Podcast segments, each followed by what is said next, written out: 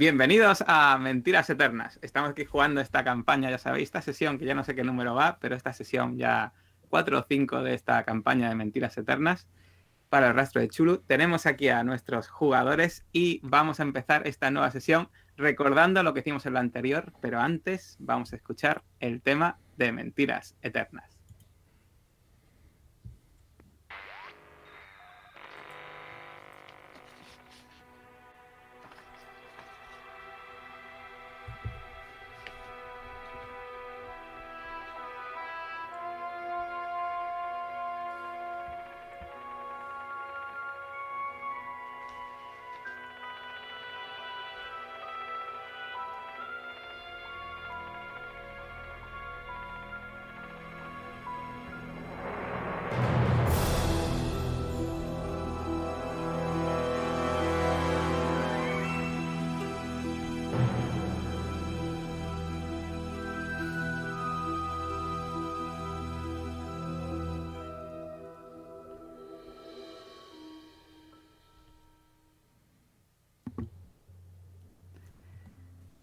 No quiero dejar pasar, recordar la última sesión, dejar pasar ese momento cuando nuestros investigadores entraron en esa mansión e intentaron robarle las llaves al doctor.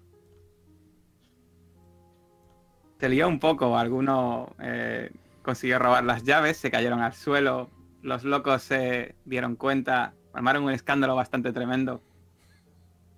Le dieron una patada al pobre doctor Finalmente le pasaron las llaves al sacerdote, al padre Clark, padre Jacob, que no sabe muy bien qué hacer con ellas.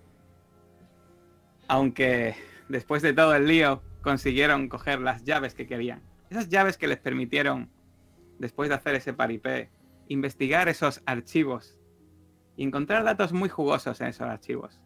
Esos datos financieros de Douglas Henslow y el Cat Job. Pero ahí no quedó la cosa consiguieron entrevistar tanto a Douglas, recordad, el que en su momento escribía esas cartas misteriosas. Consiguieron entrevistarle y también a Edgar Job. Y sacaron cosas muy interesantes en esa última sesión. Y quiero que recuerden nuestros jugadores mismos qué fue lo que sacaron de esa sesión. Muy bien, pues ¿quién tiene los apuntes mejor tomados? ¿Quién tiene mejor memoria, mejor dicho? Eso es. bueno, pues si queréis empiezo yo Hijos un míos. poco con lo que... Decid lo que os acordáis y ya está, tampoco. Sí. A ver, eh, agosto de 1924. Sí. Eh, Henslow y compañía eran unos detectives del oculto. Y aquella noche de agosto de 1924 se enfrentaron con una secta donde murió bastante gente, bastantes personas. Un tal vice Vince Stack murió en la lucha final. Era el arreglador, entre comillas. Ups. Se nos ha ido, Alberto. Estoy, estoy, continúa, no te Vale, preocupes. vale. Aquella noche, digamos que entró a saco y Edgar Jobs, otro de los pacientes del hospital, se lo cargó directamente. Edgar Jobs, correcto. Vale. Catherine, Catherine, que siempre iba con una cámara, también Catherine murió. Clark. sí. Correcto. Y tiene, según nos dijo Henslow, tiene un montón de fotografías que se encuentran en su hacienda. Que si encuentran la llave en su hacienda la podrán encontrar. Correcto, lo tenéis así también. Y luego una, Sí. una tercera persona, el señor FC Kuhlman, eh, pues también murió. De este tengo poca cosa. No sé si era un profesor, creo recordar. Experto ocultista. Correcto. Sí. En silla de ruedas, el pobre. Fue Vale. uno de los que se cargó el señor Job. Vale, entonces eran cinco. Murieron todos menos Walter Kingston y Henslow. Investigaban una secta que, que está- bueno, em- este- estaban investigando la encarnación de un monstruo invocado por unos cultistas eh, que se hacía llamar la cosa del millar de bocas. Exactamente. Fue en un granero afuera de los, de Los Ángeles y yo tengo aquí apunt- bueno, recuerdo que llevaban bombas incendiarias, pero no sé si los cultistas o los que entraron ahí a cargarse a los cultistas, porque ya Bueno, al final hubo un incendio terrible, un tiroteo y la, la cosa empezó a comerse a la gente, a desmembrarlos, a destrozarlos a todos. Y bueno, Henslow parece ser que escondió su libreta eh, con una llave secreta dentro de su libreta diario o de lo que tenga en su hacienda. El señor Frank Hickering eh, está en su casa de vigilante de la hacienda, ¿puede ser? ¿Vale? Y su casa está en Old Hope Road, en. Bueno, aquí mismo, ¿no? En Savannah. Eh, Eso es. es la misma dirección que teníamos de, de las entradas y salidas del hospital, aunque ahora ya hemos hablado con él, no sé si tiene mucha repercusión. Y... Vale, ¿qué pasó aquella noche? A Walter les llegó una pista de uno de sus colaboradores y, nos dijo, y les dijo que iban a acabar con ellos. Eh, la Catherine, que tenemos las fotografías. Vale. Y Jobs nos explicó que pertenecía a un grupo que eran la gente de Echevarría. Echevarría una especie de culto secta, pero que al final él no sabía gran cosa. Él lo conoció porque lo presentó, se lo presentó George Ales, profesor de la, profesor de la UCLA, de la Universidad de California. El tal Quizá de matemática. Quizá. De matemática. Vale, sí. El mismo Edgar Jobs dedujimos o nos dijo que estudiaba matemáticas en esa misma Universidad de California. El tal Echevarría tenía una libreta enorme. Estuvo. eh, creo que fue el mismo Jobs que estuvo colocado de drogas desde el 23, desde el año 23 hasta agosto del 24. O sea, se tiró el año entero de fiesta. ¿Vale? Eh, de la movida de los 80. sí, Algún yo diría que el- universitario conozco así también. el- correcto. Y algunos en la diócesis igual también, ¿no, señor? El padre Clark. Otro Perdón. tipo de fiesta. Entonces, les, eh, el tal Echevarría les hizo promesas, eh, les prometía poder, le- les prometió que la nueva era llegaría, que cuando llegara Golgoroth conseguirían lo que ellos quisieran, el pescador del exterior y, y cosas por el estilo. Eh. Sí. creo que el, el investigador del oculto, o no, perdón, Vince Stack, se cargó a Echevarría y que Jobs mató a Echevarría, mató al otro, al Stack, con el cuchillo de Echevarría. Bueno, ¿qué, hacían allí aquella noche? Pues eso, estaban intentando convocar, eh, lanzaron un hechizo, eh, intentaban convocar esa cosa que tenía muchas bocas, que siseaba, que no era humana, que venía de otro lugar, eh, cosa que hemos visto como mínimo tres de nosotros o dos de nosotros y el resto ha visto restos en las paredes.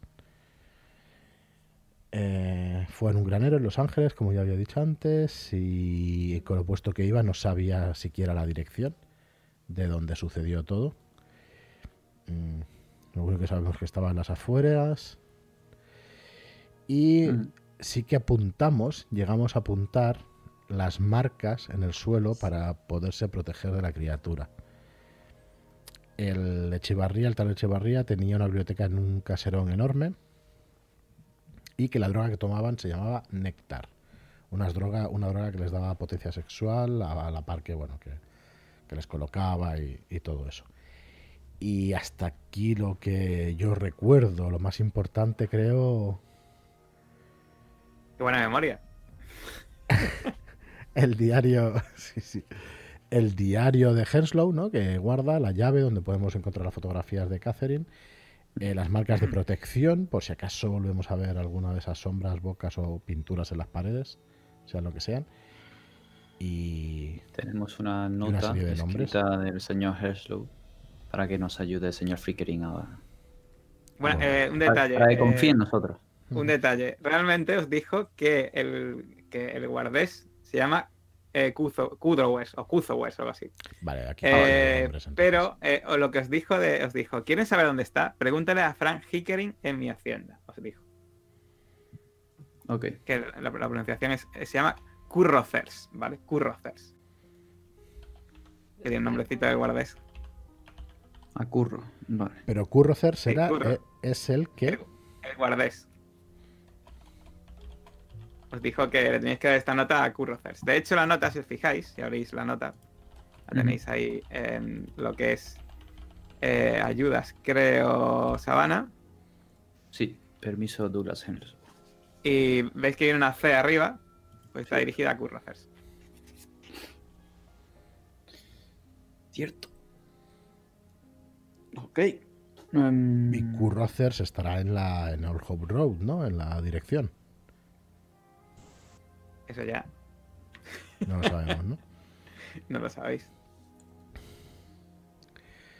Pues. El problema que teníais, y ya vamos a dejar aquí el, el recuerdo de la última sesión, es que ibais a salir por esa puerta. Está ya casi noche, o realmente ya ocaso. Y sabéis que fuera había unas personas que estaban vigilando la puerta. Y quiero que me digáis qué vais a hacer, si vais a tomar algún tipo de medida o vais a salir directamente por la puerta. ¿Qué vais a hacer ahora al salir? Tengo mucha curiosidad por, si- por, por preguntar. Eh, supongo que vamos hacia la salida, ¿no? Vamos los cuatro hacia la salida. Sí. Sí. Vale.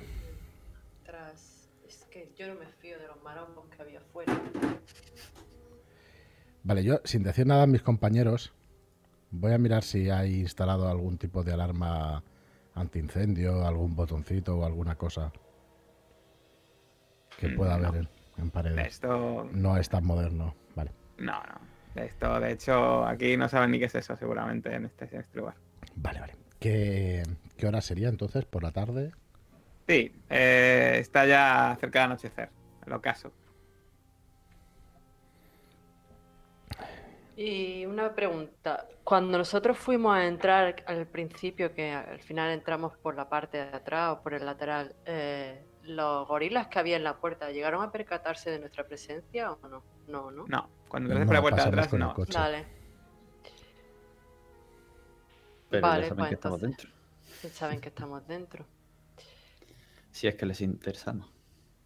Yo así voy pensando todavía en todo lo que nos han contado estos dos desquiciados, porque realmente son dos desquiciados que se creen su propia mentira. Pero bueno, he sido contratada y voy a ser bien pagada, pues ya está.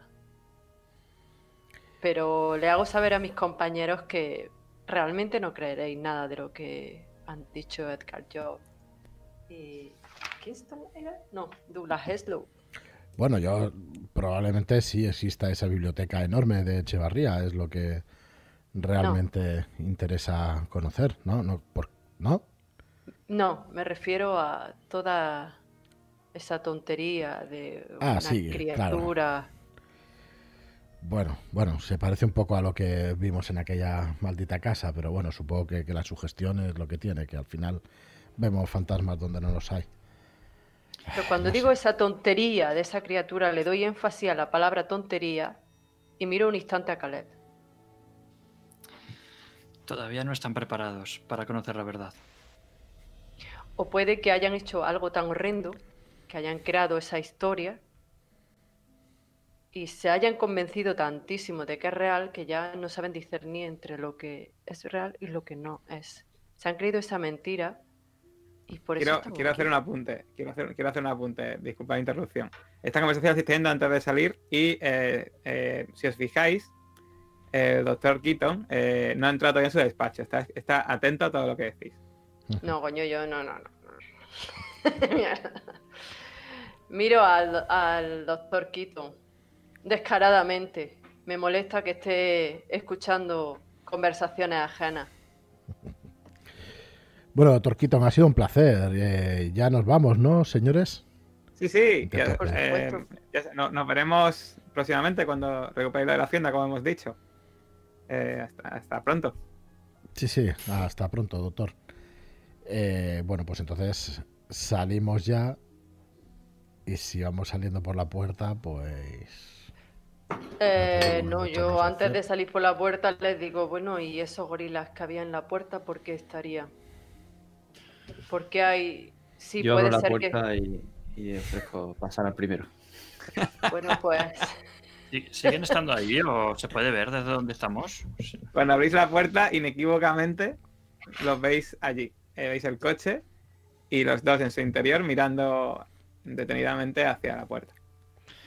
¿Y por qué no les preguntamos qué hacen aquí? ¿Acaso Eh. importa? Quizá... Puede que sí, puede que no. Puede que si nos vamos eh, simulando que no nos hemos percatado de su presencia, podamos ver qué es lo que trama. Señorita Warren, eh, ¿Qué teme de esa gente? Acabamos de llegar de Nueva York. ¿Qué temo? Que me extraña ver a dos gorilas subidos en un coche en la puerta de un psiquiátrico. Eso es lo que temo. ¿Qué están esperando? A nosotros seguramente, ¿no? Espero que no. Nadie nos conoce, nadie sabe que íbamos a venir aquí. Y estamos investigando algo que nadie creería. ¿Por qué tienen que estar esperándonos? Pues no lo sé, porque veo tantísimo interés en el doctor que no me fío un pelo de él. Interés, yo creo que nació de la curiosidad y la ambición académica. Es Quizás muy tenga posible, usted muy razón, posible. padre Jacob, pero prefiero ser desconfiada. Eh, dejamos el coche en la puerta trasera, ¿no? Y fuimos por el interior andando o al final dimos la vuelta Si no me decís lo contrario, sí. y por, digamos, el jardín que rodea el edificio podíamos volver No y... me acuerdo. Sí, yo juraría que sí, que lo dejamos en... Podéis volver, pero no es un jardín en plan eh, con mucha maleza para esconderse ni nada, sino que es plenamente visible desde la carretera. Bueno, Bueno, señores, yo tengo lo mejor es que salgamos ya. Así que si el padre Jacob me ha abierto la puerta o ha abierto la puerta y nadie se decide a salir, salgo yo la primera. Pues nada, cuando sales, ¿dirías que esos matones, esos gorilas te están mirando a ti fijamente? ¿O es que... eh, eh, igual es tu impresión, pero parece que no te quitan ojos encima. Pues les hago así. Y Te quedan quietos, sin moverse, mirándote. Como Vale, si estuviesen tu cara y todos tus rasgos. Rodeemos el edificio ya. Vayamos por detrás, a ver si mueven el coche. Eh, cuando rodeamos el edificio, yo meto la mano en mi bolso y palpo el frío tacto de la pistola. Simplemente que me dé seguridad. De hecho, no, te, no, os, no os voy a hacer ni tirar. Os dais cuenta que en el momento que empezáis a rodear el edificio, ellos arrancan el coche y empiezan a seguiros por la carretera lentamente desde, desde lo lejos. Quizás sí que estaban interesados en nosotros. ¿Alguna ¿Ven sugerencia cómo de es cómo mejor proceder? ser? Ahora hay que ser Eh, rápido. Acelero el paso, pues seámoslo. Acelero el paso hacia el... ¿De quién era el coche? No recuerdo. Era, Era- lo cogisteis de, de una, de, una, eh, de alquiler, No, ¿vale? pero de que- alquiler. que- ¿quién conducía? Me refiero. Pues da igual. Buena Iba yo, iba conduciendo, iba yo conduciendo. Sí, Vale. yo, creo. Iba yo, iba conduciendo. Que, que si me ocurrían maldades para hacer. Eh, iba yo conduciendo, madre mía. Eh, Pues veis como Josephine acelera un poco el paso, aprieta un poco el paso. Eh, ¿Le seguís? Sí, sí, sí. Yo no. Yo voy Yo me quedo, me quedo con el padre tranquilo. Josephine, adelantémonos nosotros y a ver qué hacen cuando nos Sí. dividimos. No puedo evitar mirar, pero me las he visto en peores, así que voy a paso firme pero tranquilo. A ellos da la sensación de que de que siguen solamente a los que están un poco rezagados. A los A que los se han que van acelerando no. Vale. Vale, pues vamos tú y yo, Josephine, por detrás. Vamos rápido, Sí. parece que se han quedado atrás. Sí. Vamos a intentar coger el coche sin que nos vean. Eh, si doblamos la esquina, ya no nos ven. Ya nos ven, ¿no? Pues Hasta luego. miro, miro a Joe Cabrones. y echo a correr.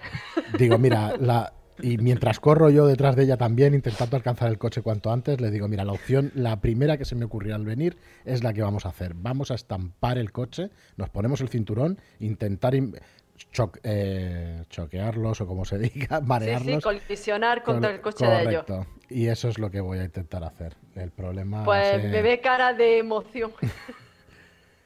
y me pongo el cinturón ahí bien apretado. Vale, así que el, el plan, si siguen quietos, digamos, pues sería ese. Arranco. Y esta vez saco la pistola del bolso y la pongo en mi regazo. Mientras él arranca el coche. Igual estamos Y bajo la ventanilla. Un poco salvajes. Pero bueno. Eh, bueno, pues lo dicho, dicho está. Eso hacemos. Arranco el coche, empiezo a acelerar. Y a la que, bueno, empiezo a acelerar lo máximo posible sin derrapar en la curva y voy hacia ellos y aguantamos el golpe hasta que Bueno, pues en teoría. tú metes ahí, bueno, iba a decir metes primera, son- es un coche seguro que es automático, eh, porque a los americanos les mola mucho, metes, pisas el pie a fondo y ¡eh! se escuchan las ruedas, pegas el acelerón. Vosotros que vais andando por, por, la, por la acera cerca de este hospital, casi escucháis el acelerón, pero no sabéis muy bien qué es lo que va a pasar cuando de repente veis salir de esa esquina el coche con Joe y Josephine en su interior con cara de velocidad ¡ah! y, y se dirigen directos en, hacia el coche de esos matones. Y quiero que me hagas una prueba de conducción, obviamente, dificultad, venga, dificultad 4, venga. Yo creo que es fácil estamparte contra ellos, así que Venga, pues vamos a tirar a pelo. A pelo. Correcto, porque lo que hay en conducción es cero, o sea que... Un segundito que pongo... Madre Dios. Ostras. ¿Cómo está de, ce- cómo está de cerca el, Era, el era un plan de, esta gente? De nosotros. Relati- relativamente cerca vuestra, pero no tan cerca como para que en principio suponga un peligro inmediato, salvo que haya una cagada muy grande. Bueno, no es muy grande, pero es un 3, o sea que es una cagada. Pero no las da conducir, las da directamente sacar un- el 6, ¿no? Ah, hostia, espera. Bueno, Dale la ficha, venga, vamos a ver más, más, más emoción, venga, que sea bonito. Te dejo tirar otra vez así de bueno no, Pero no hay problema, no hay problema. Yo te lo tiro bonito. Es, es el destino. Y pues nada, aceleras, pero obviamente con los nervios que tienes, en el último momento eh, te esquivan y te estampas contra un coche que ha aparcado. Y eh, al estamparte, eh, vayas a recibir un dado de 6 puntos de daño, tanto tú como Josephine, del golpe. Madre mía. Ahora sí. No, no, no. Por favor, que salga abajo. os dais, explota el cristal. Pues un el- cinco, el- toma los ya. coches en esta época no están hechos para darse una colisión, así que se mete hacia adentro como un acordeón y recibís bastante daño de ese impacto. Y vosotros os quedáis un poco en shock, eh, tanto Jacob como Caleb, y veis cómo salen los dos matones de dentro del coche y salen con barras de hierro. Y quiero ahora que me digáis eh, lo que vais a hacer para ver cómo vais en la iniciativa. Pues yo. mm, ah, perdona. Perdona, perdona. No, no, tírate. Tírate. Yo saco mm, mi pistola y le apunto diciéndole yo que vosotros no lo intentaría. Vale, o sea, bueno, así con la sangre, ¿no? Un poco la cara, todos los Sí. cortes de cristal. Vale, ¿cuándo tienes armas de fuego? ¿Me lo puedes decir? Eh, a ver. Tengo. ¿Dónde está esto? Espera. 10. Está en generales. 10, 10. 10. Vale. Jacob, ¿qué vas a hacer? Tú. Mm, he llegado a ver hacia dónde están mirando nada más salir con las barras de hierro. Sí, dirías que uno de ellos mira hacia vosotros y, los otros, y el otro mira hacia el coche. Claro, ante mi sorpresa de lo que acaba de ocurrir, que yo no me lo esperaba, me quedo quieto agarrando mi, mi maletín de, de cuero, este de... Pero, pero, ¿qué ha pasado? Eh, eh, tranquilos, tranquilos. Intento un poco evaluar la situación antes de meterme O sea, que tú Ah, más o menos eh, más o menos lo que vas a hacer ahora es en plan intentar evitar cualquier problema, ¿no? Imagino. Sí, al verlos salir con barras, intento calmarles y, y que intentar que, que, eh, llegar a un tipo de explicación o de, de lo que ha ocurrido. No Pues venga, dime una habilidad general que tú creas que es más apropiada para esta situación de las que tengas y te doy esa iniciativa con esa habilidad general. Y mira, tú te lo miras, Caleb, que vaya diciendo qué va a hacer. Caleb se mira al coche accidentado y con su habilidad de mecánica se fija y dice, "Ah, ha sido un reventón, es un accidente.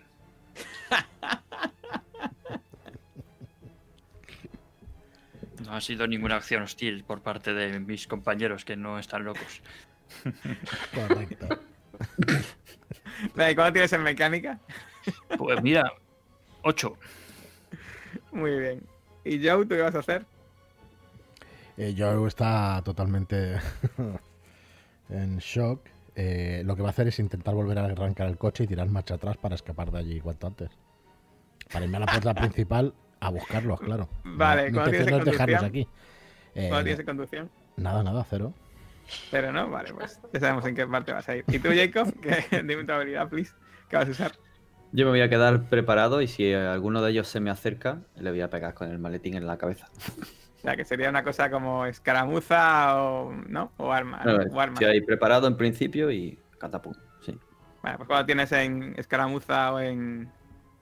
O en. Eh, en armas, ¿eh? ¿cómo se llama la habilidad? Sí, armas. La que tú quieras, una de las dos. La que tú me digas. Me da igual. La que, la que te venga mejor. ¿El valor total o lo que me queda en reserva? El valor, el valor total. Pues escaramuza 6.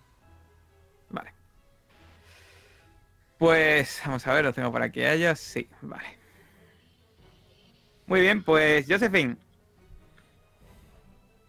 Estás ahí ahora mismo un poco aturdida, eh, encajada en el coche, con el cinturón de seguridad puesto, eh, con, eh, te sangra la cara. Y eh, lo bueno es que has, apoyado, has- sujetado tan fuerte la pistola que eh, de hecho agradeces que tenga el seguro puesto porque si no igual habrías pegado un tiro a Joe que está al lado. Y, y dime qué haces en esta situación. Te- en un momento te, te despiertas y bueno, te, te quedas un poco así y miras a tu alrededor, ves a Joe en plan intentando meter, meter una marcha, bueno, intentar arrancar el coche para moverlo y miras y ves el coche de los gorilas bastante cerca y uno de ellos parece que va en vuestra dirección y el otro parece que va en dirección a tu- tus compañeros con una barra de hierro en la mano. Pues, a ver, puedo hacer como una especie de acción de oportunidad de cuando lo vea más cerca, apuntar junto a sus pies, no dispararle a los pies, sino disparar justo delante de sus pies como un aviso. Disparar a los pies. Sí, pero al suelo, a sus Sí, sí, sí, sí, sí. Vale, sí. No. Per- Perfecto, puedes hacerlo si quieres. No soy una asesina. Muy bien, ¿y tú, Caleb?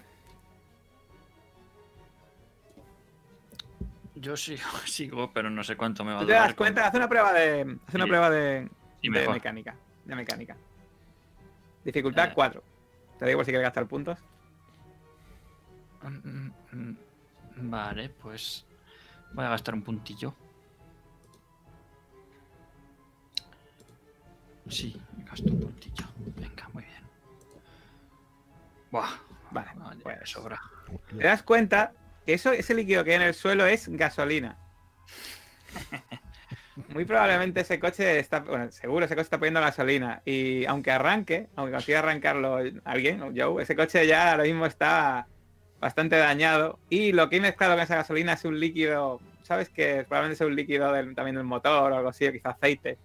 Y ahora mismo, pues el coche, si ese coche se conduce, puedes, eh, si llega a arrancar, puede destrozarse del todo y esa gasolina es peligrosa, obviamente. Cualquier chispa eh, puede ser letal. Sí, sí, sí. Vale, pues lo grito. Joe, no arranques el coche. Muy bien. ¿Y el padre Jacob qué hace ante esta situación? A mí es lo que nos metemos. Entonces ha disparado Josephine ya. No, todavía no. No, todavía Ah, vale. no. Bueno, yo permanezco como estaba. Estoy esperando a ver si se me acerca alguno en afán de, de lucha. Yo no voy a avanzar a, a pelear antes. Vale, pues veis como uno de los gorilas, estos tatuados súper grandes, se acerca hacia el coche y Josephine le pega un tiro a los pies mientras el otro va en vuestra dirección. Y el que va en vuestra dirección empieza a levantar la barra. Eh, Josephine, hazlo tira- haz el tiro si quieres. Eh, es dificultad 3, tira a los pies. Eso sí, Eh, quiero que hagas una prueba de sentir el peligro antes, dificultad 4. Coño, que poco tengo en sentir peligro. No somos muy Eh. acción. Eh, Me voy a gastar un. eh, ¿cómo, ¿Cómo se hacía aquí para poder reducir los puntos? A la izquierda del valor absoluto tiene las flechitas para arriba y para abajo.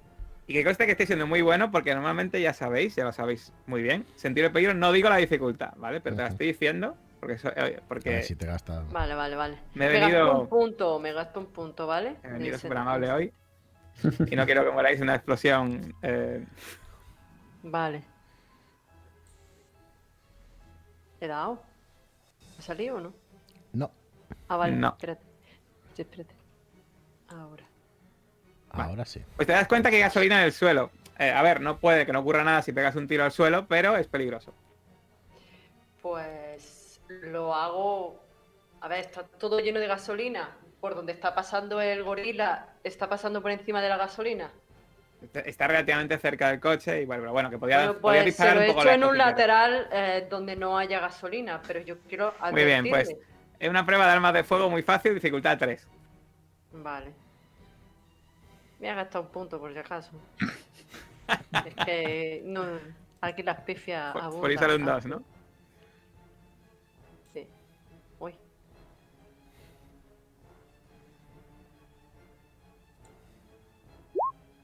Pues menos mal que me voy. ¿Era tres? Eh, no, no, ha- sacado de sobra, de hecho. Eh, pues nada, pegas el tiro al lado y ves como él se queda totalmente quieto y el otro Y que le en digo- dirección a tus co- Dime. Le digo... Esto ha sido una advertencia, la próxima no fallaré. Dile a tu amigo que se quede quieto. Muy bien. Joe, Eh, ha gritado Caleb, me ha avisado de que hay gasolina y tal. sí, sí, sí. Pues si le he escuchado, si le he escuchado y yo creo que tiene algún tipo de peligro, que creo que sí, encender el coche perdiendo gasolina, pues paro, paro en ese momento y intento hacer memoria, a ver si tenemos alguna cosa como arma en el coche. No sé si aquí preparación y todo eso no hay, ¿no? Sí, sí. Eh, sí, sí, sí. Vale, que no lo he visto. Está en- debajo del pilotaje. Correcto. Vale, pues quisiera coger algo del coche, a ver si si tenemos algo contundente, una llave inglesa o alguna cosa que tengamos ahí en, Venga, si te haces un puntito de preparación, Sí. eh, hay una llave inglesa del el asiento de atrás. Venga, una, más que una llave inglesa, un- una especie de gato para cambiar las ruedas o algo así contundente. Perfecto, pues aquí está gastado ya. Y salgo y salgo del coche con, con la llave inglesa en mano. Muy bien. Pues Josephine, digamos que ya has pegado el tiro, estás apuntando, imagino, ¿no? A este, a este señor. Y Cale, tú sí. has, has visto de repente salir a Joe con esa llave inglesa en las manos, a Josephine pegar un tiro al suelo y esos, esos eh, vigoréxicos tatuados orientales que están ahora mismo un poco, pa- parece que están paralizados. ¿Qué haces? Mm. A ver, lo primero que quiero es ver si puedo determinar por sus tatuajes su procedencia exacta o su eh, o si pertenecen a algún tipo de organización que yo pueda conocer. O sea, primero Mm, quiero más- información que para eso somos Más allá de... de- de- ya, lo, ya lo hicisteis esto, ¿no? Sí. La primera vez.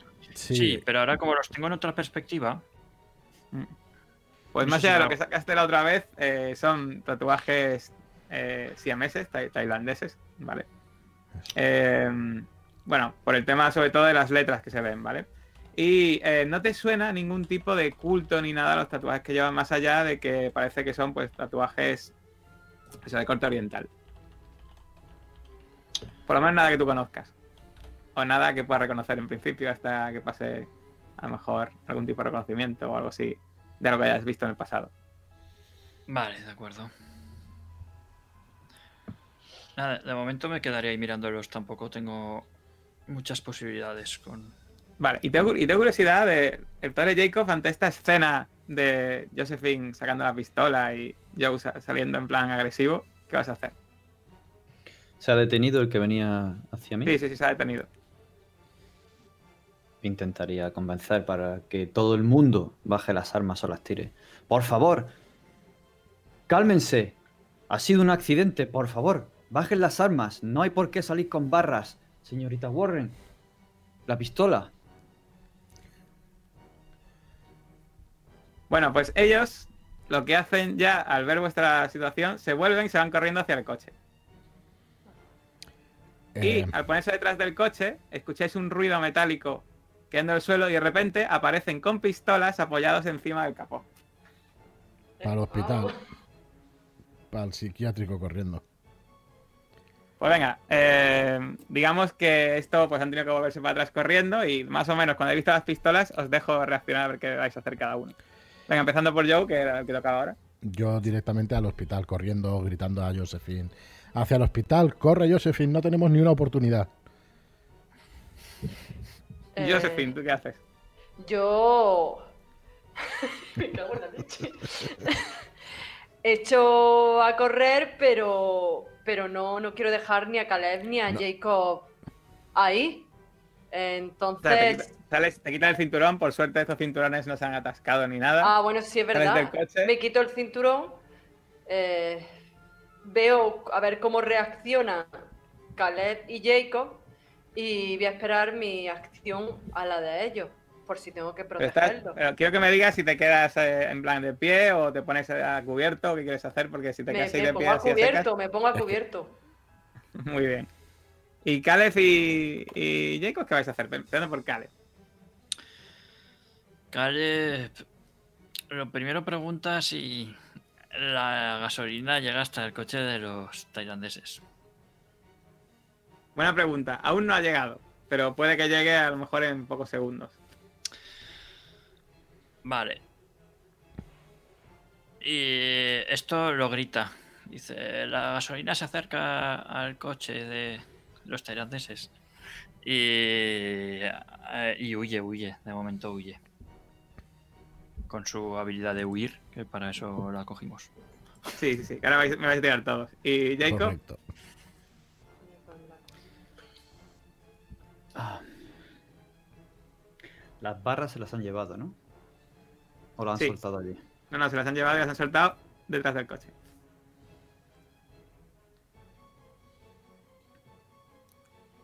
Imagino que lo que tengo más cerca es el coche de ellos. Realmente casi está a la misma distancia que el coche de. mm, eh, el coche alquilado de este mejorado porque ibais andando tranquilamente y se estrelló relativamente cerca a vuestra y otro paró también. Así que está un poco equidistante las dos cosas. Vale. ¿Me da tiempo a reaccionar yendo hacia uno de ellos y lanzándome en carga para agarrar su, su pistola y forcejear con él? Puedes intentarlo, pero te arriesgas a que te haga un tiro a bocajarro. Lo hago. Muy bien. Pues quiero que me hagas una prueba de escaramuza. Eh, de hecho, me vas a hacer primero una prueba de atletismo, a ver si llegas. ¿Vale?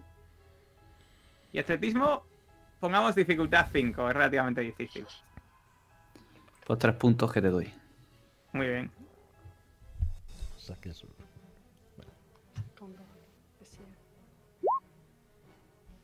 Bien. Ahí va. Pues consigues llegar a su altura y eh, intenta esforzarle, ¿no? Para, para la pistola que no dispare. Pues venga, escaramuza, eh, dificultad 4.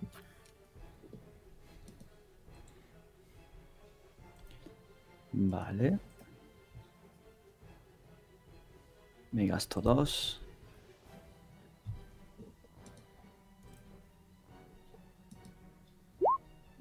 Ahí va. Pues nada, eh, consigues ahí evitar, que- evitar la pistola y ves que el otro, este que está andando hacia adelante, de repente empieza a fijarse en ti. Pero ocurre una cosa, una cosa que te eriza todos los pelos del cuerpo. Notas como cuando estás forcejeando que empieza a hablar ese, esa persona musculosa. Y empiezas a escuchar que su, la lengua que le está hablando es sibilina. Está como cargada de vocales como si cada una de las sílabas fluyese hacia la siguiente sin espacios para que tu mente pudiese aferrarse a esas letras que está diciendo. Y quiero que me hagas un una prueba de estabilidad de tres puntos.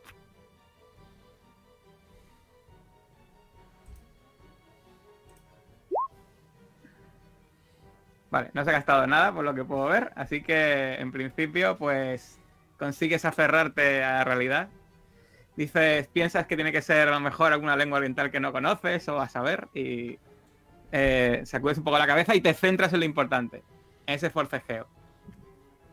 Y quiero, eh, bueno, en este caso no voy a hacer tirar a huida tanto a Joe como a Caleb, porque vuestro compañero ya ha entretenido suficiente a Joder. esos Pero quiero, eh, cuando lleguéis a esa esquina, volvéis. De hecho, le tocaría ahora mismo a. eh, le tocaría ahora mismo a, a Joe. Cuando llegas a esa esquina, te vuelves y ves la situación. Ves que el sacerdote, al contrario que vosotros, que, habéis corrido como alma lleva el diablo, ha, pegado un sprint de la leche, ha llegado hasta donde el, el goril, en uno de estos, y está ahí forcejeando con la pistola. Así que tengo claro que hay que llamar la atención del otro gorila. Así que me pongo a correr en la otra dirección para intentar despistarlo, aun a riesgo de que dispare el tío. Eh, ¿Hay coches en la calle? ¿Aparcados? Sí, hay algún, coche aparcado, sí. sí. Pues mi intención es ir hacia el otro lado contrario, de donde me estaba, quizá, supongo que el de la pistola nos iba siguiendo, pues voy hacia el lado contrario, intentando acercarme hacia ellos, pero escondiéndome Sí. o, o es- metiéndome detrás de los coches y eso. Muy bien. ¿Y tú, Josephine? Yo. ¿Cómo veo la situación en ese momento? El padre Jacob está forcejeando con uno de ellos. El otro, Perdida. ¿qué es lo que está haciendo? Él está con la pistola ahora mismo, se apoya en el capó, pero está como mirando a. mirando en dirección al padre y al otro. Mirando en dirección al padre y al otro. Pues. Es algo que ella no querría hacer, pero no le queda otra alternativa. Y dispara al.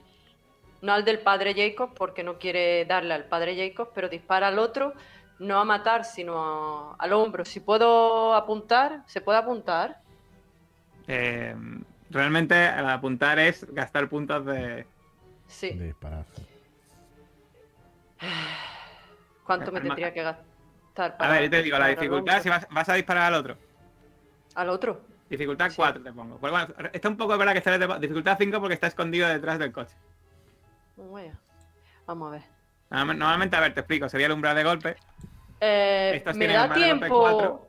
Quiero hacer una cosa. ¿Me da tiempo a moverme de manera que pueda eh, ver más expuesto al otro? No me importa acercarme y ver más expuesto al otro. Si tengo todavía la oportunidad. Sí, lo que pasa es que este, este, este turno sería más difícil darle porque estás en movimiento. Lo que pasa es que el siguiente turno estaría dispuesto. El problema es que tú también estarías expuesto si te dispara. Vale, pues ya está, le disparo. De todas maneras. O sea, Me de- de gasto- detrás del coche, ¿no? Sí. Has dicho dificultad 5, me gasto dos puntos. Vale. Vamos. ¡Ay! No me lo puedo creer, pero ¿qué pasa? Pues nada, pegas un tiro al capó del coche de ellos, eh, pero justo no le das. Y en ese momento ya te has ganado toda la atención de este de este gorila eh, eh, con tatuajes. De ese segundo que está libre, ¿cierto? Del que Sí. estaba. Vale. ¿Y tú, Bueno, Caleb? sí, con lo- Te vuelves y ves a Joe zigzagueando entre los coches, a Josephine disparando ya a saco. A uno de ellos está forcejeando con el padre Jacob y el otro está ahora mismo que acaba de recibir un tiro cerca y está ahora mismo como en plan. Vale, yo, mi pregunta es si dentro del, del equipo de, de Caleb sería normal que llevara un mechero. Yo entiendo que en, en esta época fumaba todo el mundo, que era medicinal. Sí, pero ¿tienes preparación? Hombre, por supuesto. Por Si un puntito, un puntito llevas mechero, por Sí, supuesto. faltaría más. Gastado. y él va a estar atento a que la gasolina se acerque a- al coche de los usodichos. Vale. Y va a estar jugueteando con el, con el cipo a una distancia a la que lo pueda lanzar. Vale. Entonces te imagino que te vas a acercar, ¿no? Eh, Me voy a acercar, sí, a una distancia prudencial que esté equidistante ahí de los de los tipos estos que no quiero que se me acerquen y de la gasolina que tampoco lo voy a tirar así encima para que me queme yo. vale. Pues tú, padre, ahora dime qué vas a hacer. Eh, ¿Vas a intentar desarmarle o qué vas a hacer? ¿Le vas a pegar un golpe o simplemente... Sí, intento desarmarle. Intento desarmarle. Vale, vamos, quiero que suelte la pistola. O que la pistola se caiga al suelo. Quiero que no la tenga entre las manos y que suponga un peligro. Venga, pues de nuevo escaramuza 5. Pero hombre, quietos, no tiene nadie por qué morir.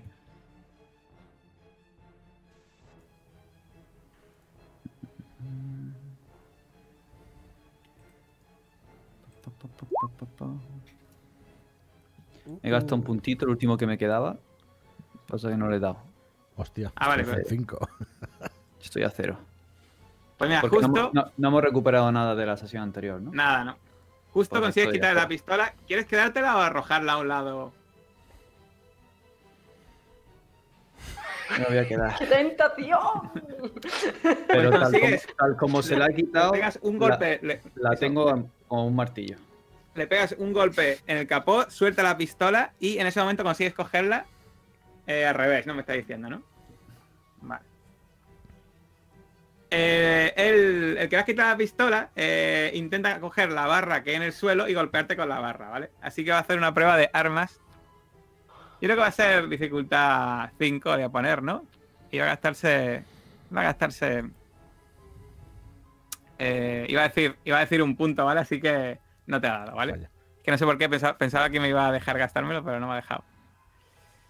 Esa ves cómo coge la barra, intenta darte un golpe y tú en el último momento das un salto hacia atrás y notas el, el paso, el, cor- el corte de viento de esa barra, pero no te da. Y mientras, dime de umbral de golpe, Josephine. Eh, mi, mi umbral de golpe, espérate, a ver. Esta lo tienes que tener. eh, a- ¿Dónde está? ¿Dónde está la punta aquí del umbral de golpe? Cuatro, 4, ¿no? sí. Vale. Pues dificultad 5 y esta va a estar 2 para dispararte, ¿vale? Uy, Mira, aquí sí me deja gastar 2. ¿De, nada dices esto? Sí, el, el- último punto no te lo deja. Ay, no me ha dejado, ¿no? No me ha dejado. Entonces, bueno, que- nada, no. No, sí te ha dado, sí te ha dado. Eh, no, no, no lo ha puesto, pero, pero que te ha dado, vaya. Pues, eh, digamos, como estás a medio alcance, va, va a lanzarte y te da, uff, 6. 7 puntos de daño, te da un tiro en todo el hombro. Sientes un quemazón y un dolor, empiezas a sangrar ya con todos los cortes que tenías en la cara. ¿Cómo vas de vida, por cierto? Pues. Entre los 6 y los 7 de ahora. Eh, ¿Cómo que 6 y 7? Antes No, me he perdido era- dos puntos. Se- seis era yo, seis era yo. Ah, Qué susto, antes he perdido dos puntos. Me había quedado en 10, así que ahora No, me quedo en, He hecho en cinco 3. Muy bien, pues estás ya bastante mal herida. Esa bala empiezas a sentir el dolor. ¡Ah! Vale, Joe, Joe, viendo que está distraído, que ha disparado y he que. escuchado las de- las detonaciones, los tiros que te han sobresaltado y ves que hay un intercambio de tiros entre Josephine y uno de ellos y el otro está ahora mismo con una barra de hierro mientras el padre tiene una, una pistola como si fuese un martillo en la mano. Yo creo que nos queda, que no nos queda mucha opción y corro, salgo corriendo hacia el que acaba de disparar a Josephine para intentar lo mismo que Joe, ahí que Jacob, que es quitarle la pistola o por lo menos golpearlo. No quitársela, golpearlo. Ha entrado en furia Berserker este. Si llega, va a ser para como un toro, a intentar darle. Muy bien, pues una prueba de atletismo 5 también, venga. 5. Sí. Si me gasto 4 es automático, menos con un 1, ¿no? No, no, no, uno es Sí. físico. Entonces, si me gasto 4 es una tontería, me gasto 3, ¿no? Sí, sí. Que con un 2 o más, vale. Pues me gasto 3. Y vamos a tirar atletismo, a ver. Ah, pensaba que era visto esto. Eso ha sido todo. Hostia, ¿no ha tirado? Ahora, vale, vale. Spend 3. Toma. Vale, pues, Pues sacas sí. un 6. Ya es corriendo a la altura. ¿Qué quieres hacer? ¿Tirarle al suelo? Eh, Quiero noquearlo. o ¿Atracarle sea, así? En principio, estilo boxeo, que es la especialidad, y querría intentar noquearlo, bueno, pegarle un puñetazo. Mm. ¿Cómo va el noqueo? Lo tenemos que dejar a cero, ¿no? De puntos. Sí. ¿Y la presa y eso? Eh, la presa sería, pues eso, una prueba de escaramuza y, tenerla- y tenerlo ahí enfrentada. Y el, el primero que falle, Ah, pues entonces le golpeo. Le golpeo, tú dirás si llevo la llave inglesa, en principio no la hubiera tirado al suelo, pero, pero le pues, si- si golpeo. dices que la lleva, pues la lleva. Sería armas entonces. Nada, nada, la tiro al suelo y voy con boxeo. A saco. Muy bien. Pues ya sabes, escaramuza y el daño es eh, un dado de 6 menos 2. Vale, pues me voy a gastar 3. Te digo la dificultad es 4. Si gastarte 3 es un poco... Pues bueno, hubiera gastado dos, pero vamos, es un 5. Sí. Sí, pues le habías dado y tira un dado de 6 menos 2 y bueno, vas corriendo y le das un puñetazo según te vas acercando en todo el mentón, ¿no? ¿O, o eso es lo que intentas? Pues 4. Pues 4, pues sí, en todo el mentón. Y de hecho, esto te voy a comentar la, la salud. Sí, pues lo dejas inconsciente de golpe, ¿vale? Coño. Bien. Bien, bien. Se ha indignado por Bien. el que me ha disparado. Hostia, es que esto está. Josephine, tú ves que el que te ha disparado acaba de caer en el suelo de un golpetazo de, de Joe que llega corriendo y la tira al suelo. Vale. Yo entonces, si ese está ya no- noqueado, salgo de mi parapeto y voy rápido. Voy herida, voy rápido hacia donde están ellos, apuntando al otro gorila. Y le, le digo que, que tire la barra. Tira la barra o te pego un tiro. Me ve ahí medio herida. Medio, ¿no? Bueno, bastante herida. ¿Dirías casi como se asustase de, de ti al verte llegar con la pistola, pero da la sensación de que no te entendía un carajo de lo que has dicho ahora mismo? Que no me he entendido. ¿No tira la barra? No tira la barra. Bueno, Caleb, tú pues, ves que la, que la gasolina llega ya al coche de los dos gorilas. Eh, Acaba de llegar. Vale, pero estos están a melee con ellos, ¿no? Sí. Ahí te digo que ha llegado. Tú ya Vale, vale, es buen dato. mala fiesta. Eh, ahora que veo que la situación está más o menos controlada, me voy acercando hacia ellos. Y eh, me desabrocho el cinturón con intención de que nos sirva para intentar atar a- al que está inconsciente. No sé si se asustaría, eh, si, se da cuenta de que te estás quitando el cinturón, no sé si se asustaría ese gorila. Pero, eh, el padre Jacob ahora mismo tiene esa pistola en la mano. ¿Qué hace, padre? Oye, dispara, dispara, dispara. Espera que voy. Em, A una pierna, Al- Jacob, a una pierna, al aunque sea. escuchar el intercambio de, di- de disparos, imagino que me habrá llegado el, el grito de Josephine cuando Sí, la ha sí. impactado. Y ese te ha llegado, eh, quieto ahí, ese también te ha llegado. Mm. Eh, en ese momento me sorprendo porque me temía lo peor en Josephine y me giro un vistazo, un momento para mirarla. Y si con eso veo la sangre que le va bajando por el brazo y gotea, eh, eh, eso termina por disparar la adrenalina que ya de por sí estaba a tope. Le doy la vuelta a la pistola y como imagino que será de dos tiempos, a martillo con la otra mano y apunto al tío. Pero disparas Suelta. apuntar. Le apunto y digo, no lo hagas, suelta la barra. Y el dedo negativo está temblando. Interiormente le pido a Dios que intervenga. Muy bien. Pues. Digamos que. Ese, ese gorila tira la barra al suelo. Y se queda totalmente. Y se pone de rodillas y se queda totalmente quieto.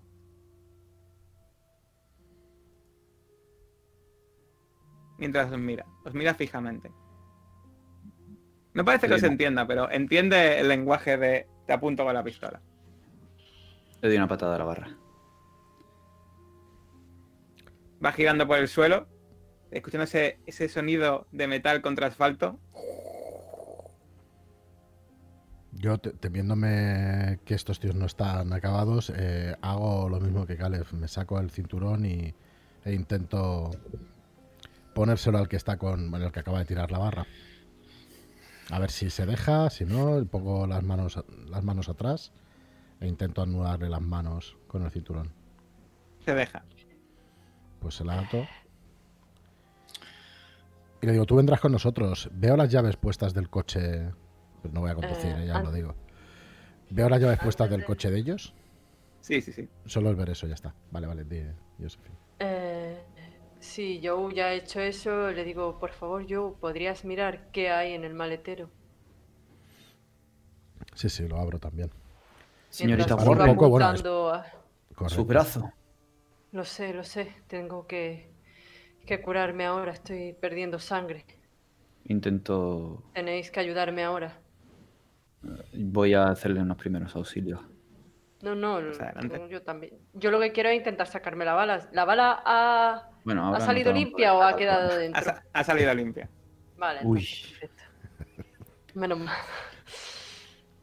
Yo abro el maletero a ver si encuentro algún algo en tu botiquín o alguna cosa y, y si no hay, lo que Cuando vas al maletero, ves que dentro del maletero hay dos maletines.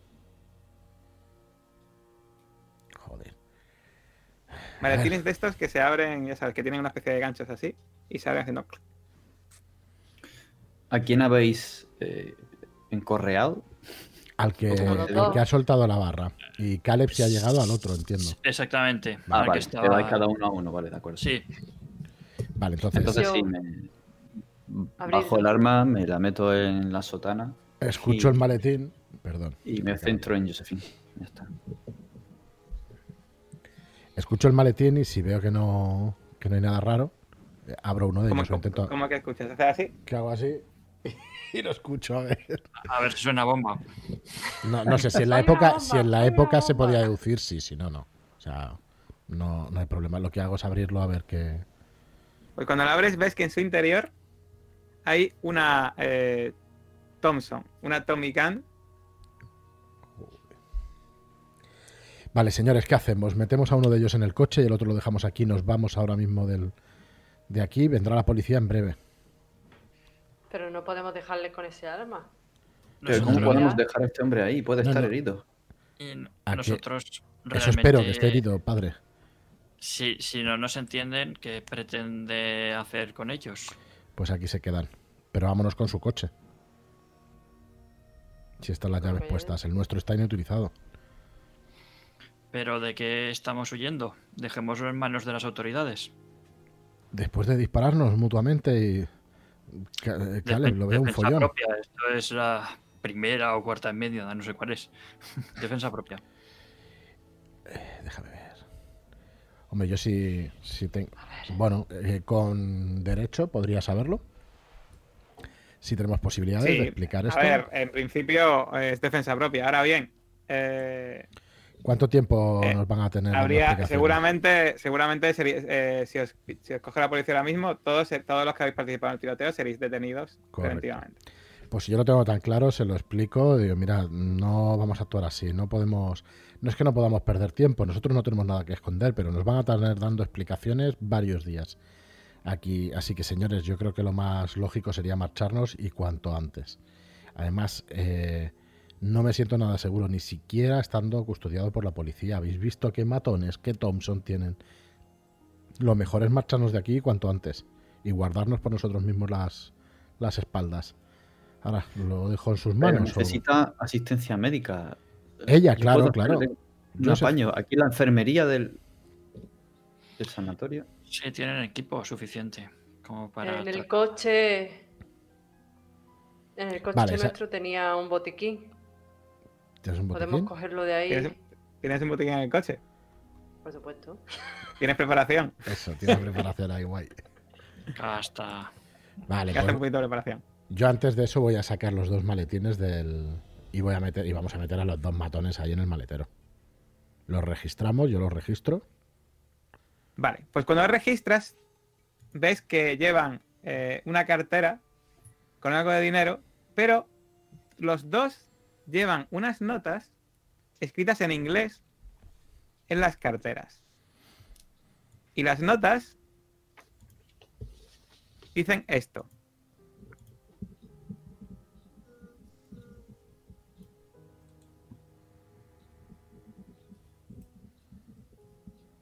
Joder, señores, ya sabemos, ya sabemos a qué vienen. Eh, me guardo las dos carteras en, en los bolsillos de la americana. Los dejo sin nada y Sin pretendo identificación meterlos. siquiera, ¿no? Sin su identificación. Ujú. Queda- eh, ¿se, ve- ¿Se le ve la identificación? Sí, sí, tienen identificación. No, De hecho, no. llevan también, yo diría que sí, estas, eh, eh, obviamente en esta época llevan también pasaporte. ¿Qué hacemos? ¿Le dejamos el pasaporte o nos lo llevamos también? Que no puedan salir del país. Yo creo que si hablamos con las autoridades ante unos ciudadanos americanos, esta gente tiene las de perder. Ha sido defensa propia. Sí, Ellos de verdad, pero que nos va a tener un montón de días enredado, ¿eh? Ya os lo digo, seguro. Así que, mirad, lo más rápido ahora es, eh, ve, padre Clark, acompaña a Josephine, intente curarla mientras nosotros los metemos en el maletero. Los vigilamos y en cuanto estén nos vamos de aquí. O ya veremos lo que hacemos si llamamos a la policía, pero lo primero es lo primero. ¿Vale? Antes, antes Venga, de dejar el coche, eh, sí que revisaría la guantera por debajo de los asientos y las zonas habituales donde se guardan los documentos importantes en los coches. Encuentras un Pero- documento en ese lugar que eh, indica que este coche es eh, un coche de alquiler. Y de alquiler de la misma empresa de alquiler donde habéis alquilado vosotros vuestro coche. Y hay una manera de relacionar el coche nuestro que no- vamos a dejar con nosotros. Puede la policía de alguna manera decir, coño, estos han sido, pues se le Hombre, arranca la, la matrícula. la- la habéis alquilado vosotros. Vamos a ver, vamos, poco a poco. Si Metemos no, a, a esos creo que- señores en el Siéntese, maletero, por pero favor. Eh, Warren, con- Me siéntese. siento. Conste me que ha sido su vida. Y, y te echo una mano para curarme. No, quieta, relájese, por favor. Sé lo que hago. Yo, como soy especialista en eso, no puedo evitar indicarte lo que tienes que hacer. Bueno, pues ya sabes que cómo se recupera salud con primer auxilio, ¿no? Cada punto gastado eh, recupera dos puntos de salud. En principio, lo que pasa es que no se pueden recuperar, eh, no se pueden gastar eh, más de más de cuánto era, más de más alto que el daño sufrido en el combate. O sea, diríamos que te puede recuperar ahora mismo, pues a lo mejor 6 y gastas 3 puntos de primer auxilio, pero todo no te lo puedes recuperar, ¿vale? La, la medicina no me ayuda, ¿no? No, en este caso pues, le, le puedes hacer indicaciones y demás, pero no. Vale. Por favor, señorita Warren. He hecho esto muchas veces. Empiezo a, a desinfectarle, y luego cojo un poco de hilo, enhebro la aguja de, la- de sutura y comienzo a pincharle y hacerle una sutura. Y luego lo vuelvo a desinfectar y lo limpio todo. Te miro entre sorprendida y. y como. Padre, eh, ¿tiene usted a que, a que hablarme de su pasado? ¿Es usted una caja de sorpresa? ¿Hace falta que tire el primer accesorios? No, no, no. eh, Gastando, ya está. Vale. Estoy Eh, gastando. Una pregunta, J. ¿El modelo del coche Me que el tres. nuestro? Perdón, ¿Cómo, cómo? acaba, acaba. No, digo que me gasto tres. Vale. Y recuperas 6, ¿no? Y le digo, señorita Warren, la guerra fue dura. Todas las manos eran Es necesarias. así, ¿cu- ¿cuánto te queda para el máximo ahora mismo? ¿Me estás diciendo a mí? Has perdido nueve, ¿no? Sí, sí. He, he perdido. Pues tengo tres puntos de vida, así que ahora sería nueve. Para el máximo me quedan tres. Vale, pues esos tres en principio no lo puedes recuperar salvo que descanses, un descanso super tocho, etcétera, ¿vale? Vale. Le pongo la mano al padre en su brazo y te la aprieto firmemente. Muchas gracias, padre. A ver. Le hago un vendaje para poner el brazo en cabestrillo. Intente dejarlo quieto. Los puntos se abrirán y volverá a sangrar. Es una herida muy fea. Lo sé. Ha estado a medio centímetro de rozar la subclavia. Y ya no estaría aquí. Por favor, hágame caso. Caleb, ¿está usted pensando lo mismo que yo? Yo tengo pensado un plan, pero no sé si será el mismo que el suyo. Miro nuestro coche, miro el suyo. ¿Es el mismo modelo? Exactamente el mismo. Vale, vamos a gastar, Ah, bueno, vamos a gastar los puntos que hagan falta de lo que sea para cambiar las matrículas. Pasar a los gorilas a nuestro maletero y marcharnos tranquilamente con el coche. de los- Correcto. Y la Sí, sí, documentación, cambiamos si es que la hay. y todo. Pues vale, Vale, pues ya está más pues- fácil aún. Mejor.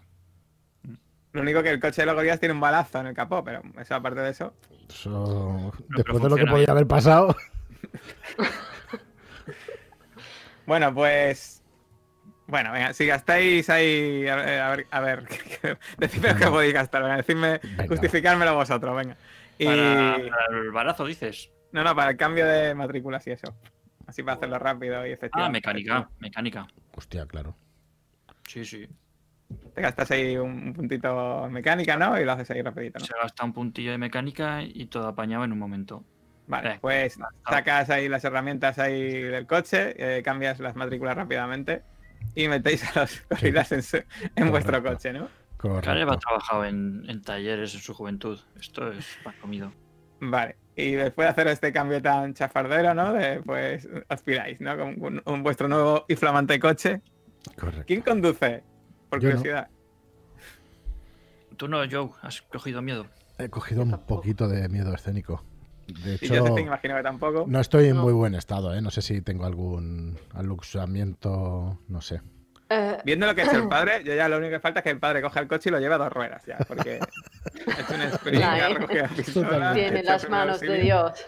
Yo si queréis conduzco, pero no tengo. O sea que Yo tampoco. Eh, No, no tenemos ninguno, es que somos, vamos, la rehostia. Sois los conductores de la leche, sí. Venga, va, solamente es llegar al hotel. Vamos, un último esfuerzo, ya conduzco yo. Sí, mejor, mejor. Pero voy a ir, voy a ir despacito y asegurando el Y es tiro. que a, a mí no me gusta conducir porque si ven un negro conduciendo, las patrullas de policías pueden parar los coches. Correcto. Eh, Eso es así. sería nuestro chofer. Ya, pero no. Bueno, mira, podemos hacerlo, ¿eh? Tengo disfraz. O sea, me, me puedo defender como un chofer. Pero en otro momento, Unos por guantes favor, blancos padre. y ya está. Pues eso van diciendo, parece que tienen buen humor mientras, mientras yo me, tengo la espalda Pues dolorida y guau, me Eso, después, de, después del movidón, de- del, del impacto que tenéis ahí, de, pues tú, eh, Joe, vas mal herido realmente. Opa, Tienes una herida ahí bastante. Tengo una herida buena, tengo O sea, cinco. al final ha- han curado a Josephine, pero te han pasado un Hay La poco, que mitad ¿no? de curarlo puntos de a él, vida. hay que curarlo. Es que a lo mío no se ve porque es, no sé, eh, quizá las cervicales o algo por el estilo. Yo no me he dado cuenta. ¿Sabes del Sí, golpe? no, sí. Correcto. Vale. Y nada, pues lleváis el coche, imagino que vais a este hotel, ¿no? Que este hotel regulero que habéis eh, cogido habitación en el puerto. ¿Tiene parking interior? Tiene, bueno, tiene aparcamiento por detrás. Pues lo más resguardado posible, lo más escondidito posible. Muy bien. Pues lleváis ahí vuestro coche, o vuestro nuevo coche, ahí detrás. E imagino que iréis a cenar, ¿no? Y a, y a descansar. Sí, pese al dolor de cervicales, tengo un hambre voraz. Sí, sí, veríamos sin desayunar o desayunando poco, si no recuerdo mal. Muy bien. Pues, salvo que me digáis lo contrario. ¿Por Dime. qué mueve el cuello así, señor Hill? Supongo que me he hecho daño con, con el golpe del coche. Y al final he forzado un músculo intentando noquear, bueno, noqueando a aquel tío, joder, aquel gorila. Pero bueno, no se preocupe, con un poquito de descanso esta noche estaré mucho mejor mañana. Eso espero. Y tanto. ¿Han visto la nota? Realmente dejad este caso, volved a casa.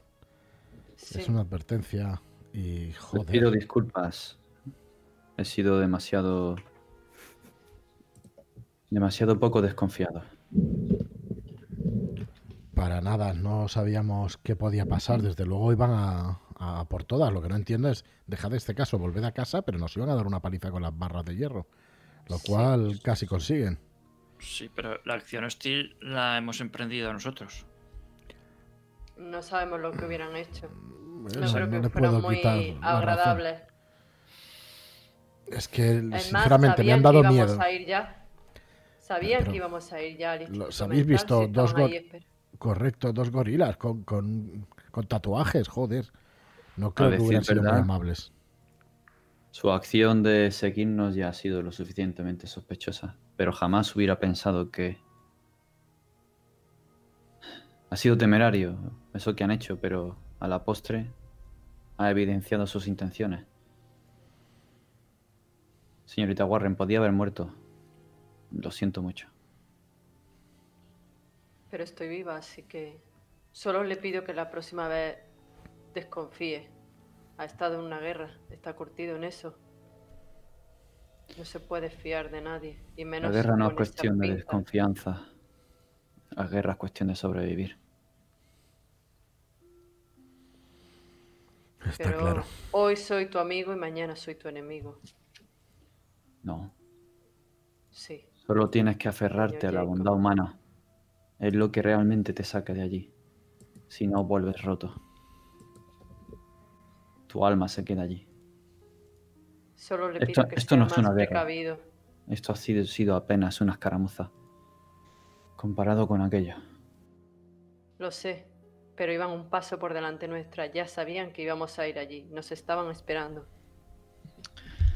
Si eso es verdad, alguien les ha informado desde Sí. Nueva York que llegábamos, que veníamos. ¿Quién? No lo sé. Quizás no sean los primeros que intenten detenernos. ¿Acaso creen que se han quedado ahí día tras día esperando que alguien viniera a preguntar? Para nada. No, Es pero que no me lo puedo a creer. partir de ahora tenemos que estar más atentos. Pero ¿quién ha podido ser? La señorita Winston, imposible. ¿Para qué nos contrata si después nos va a disuadir de, de hacer lo que nos ha contratado? Eh, no entiendo. Puede Sí. tener relación con, con la gente de Los Ángeles. ¿Cómo? Hay, hay muchos orientales que, que entran por Los Ángeles, por la costa pacífica. Quizá tenga relación con todo este suceso que, que les pasó en Los Ángeles. Quizá sean enviados por...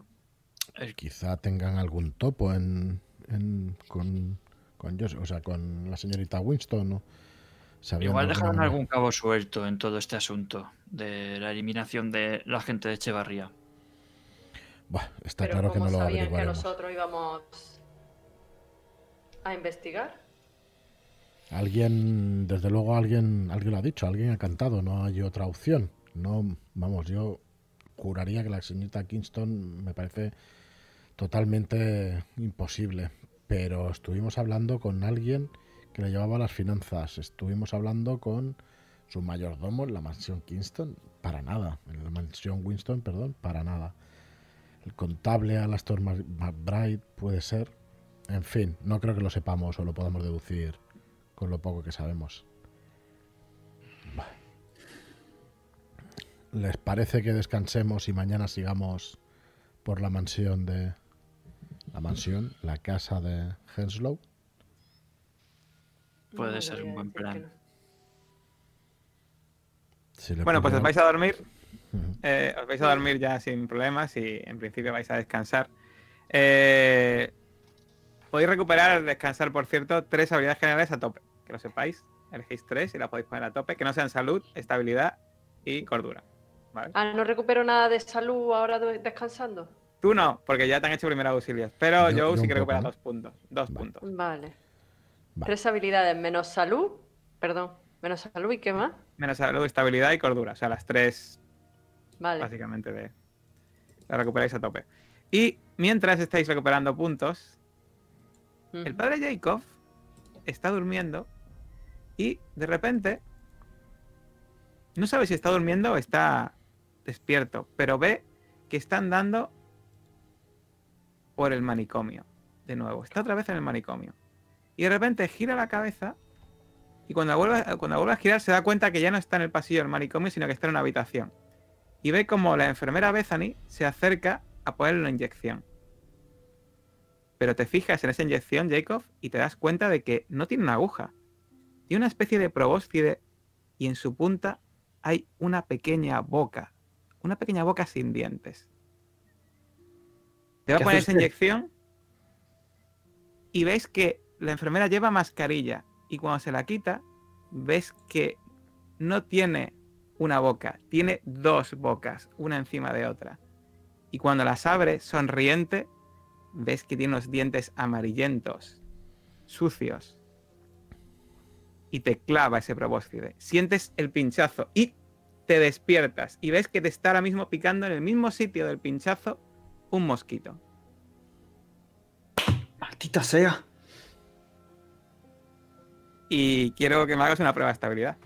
Tres. Estabilidad. Joder. Al ataque. Bueno, pues tú hoy. Tengo una A ti no te asusta nada. Eh, hoy estás. Hoy está... ¿Qué te sale? Vamos. Pues nada, me imagino. bueno, cre- eh, describe que si te produce intranquilidad, eso que has visto. Sí, me despierto sudoroso y con el corazón golpeándome en el pecho. no puedo evitar instintivamente comprobar que en el lugar del picotazo ha sido un picotazo nada más y no hay un- una boca o un, algo que no sea natural. Miro alrededor y me tranquiliza escuchar la- el, sonido de la calle, de, de- los grillos o algún borracho que pasa alrededor del hotel, no sé. Y busco, busco la jofaina, me lavo la cara.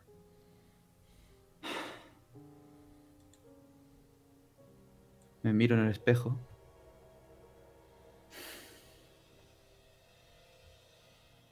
En la penumbra.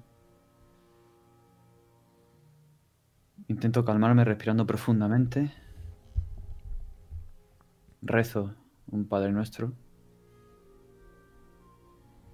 Y me volvería a tumbar en la cama. Imagino que me costaría dormir un rato. Pero finalmente el cansancio del día y la adrenalina gastada me haría vencerme otra vez.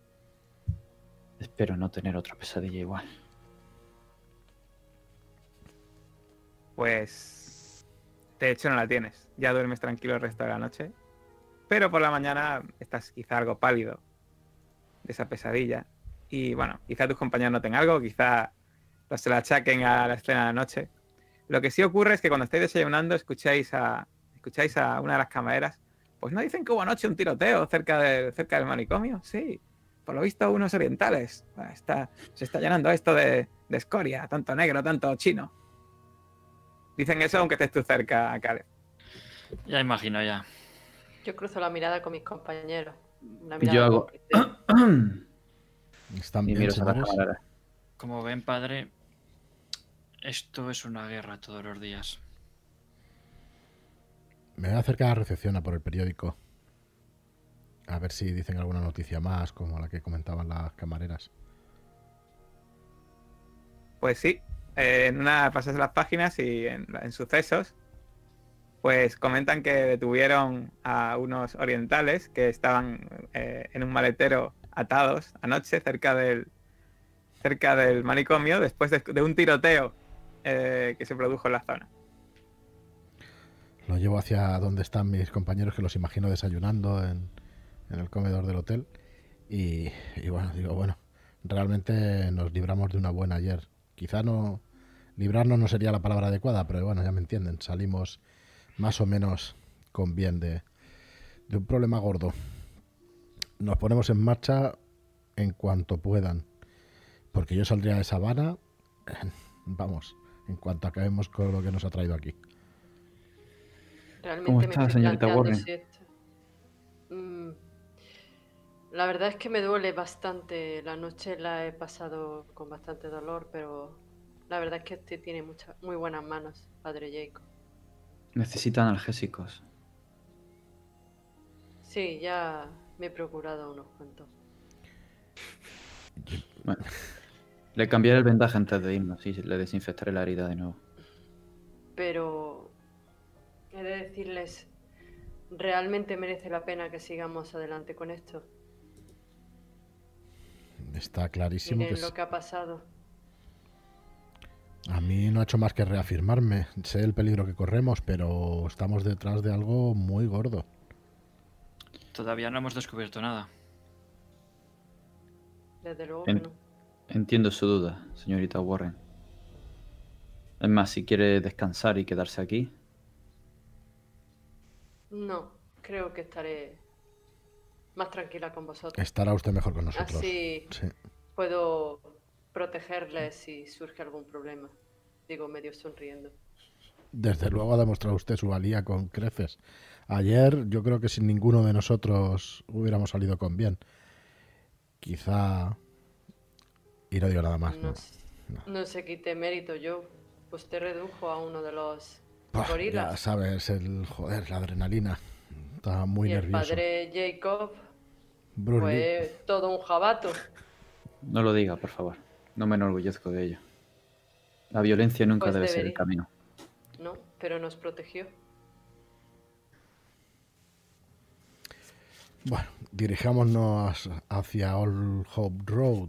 ¿Creen ustedes que encontraremos allá a quien está dirigida la nota? ¿Al tal Currocers o Frank Hickerins está velando por la casa. ¿Qué, qué piensan? Pues que si no queremos dos. que se nos adelante nadie más, deberíamos de terminar de desayunar rápido y partir hacia allí. Pues nada, hacéis, eh, coméis rápidamente los últimos trozos del, los últimos trozos del plato del desayuno, echáis un sorbo al café y partís rápidamente.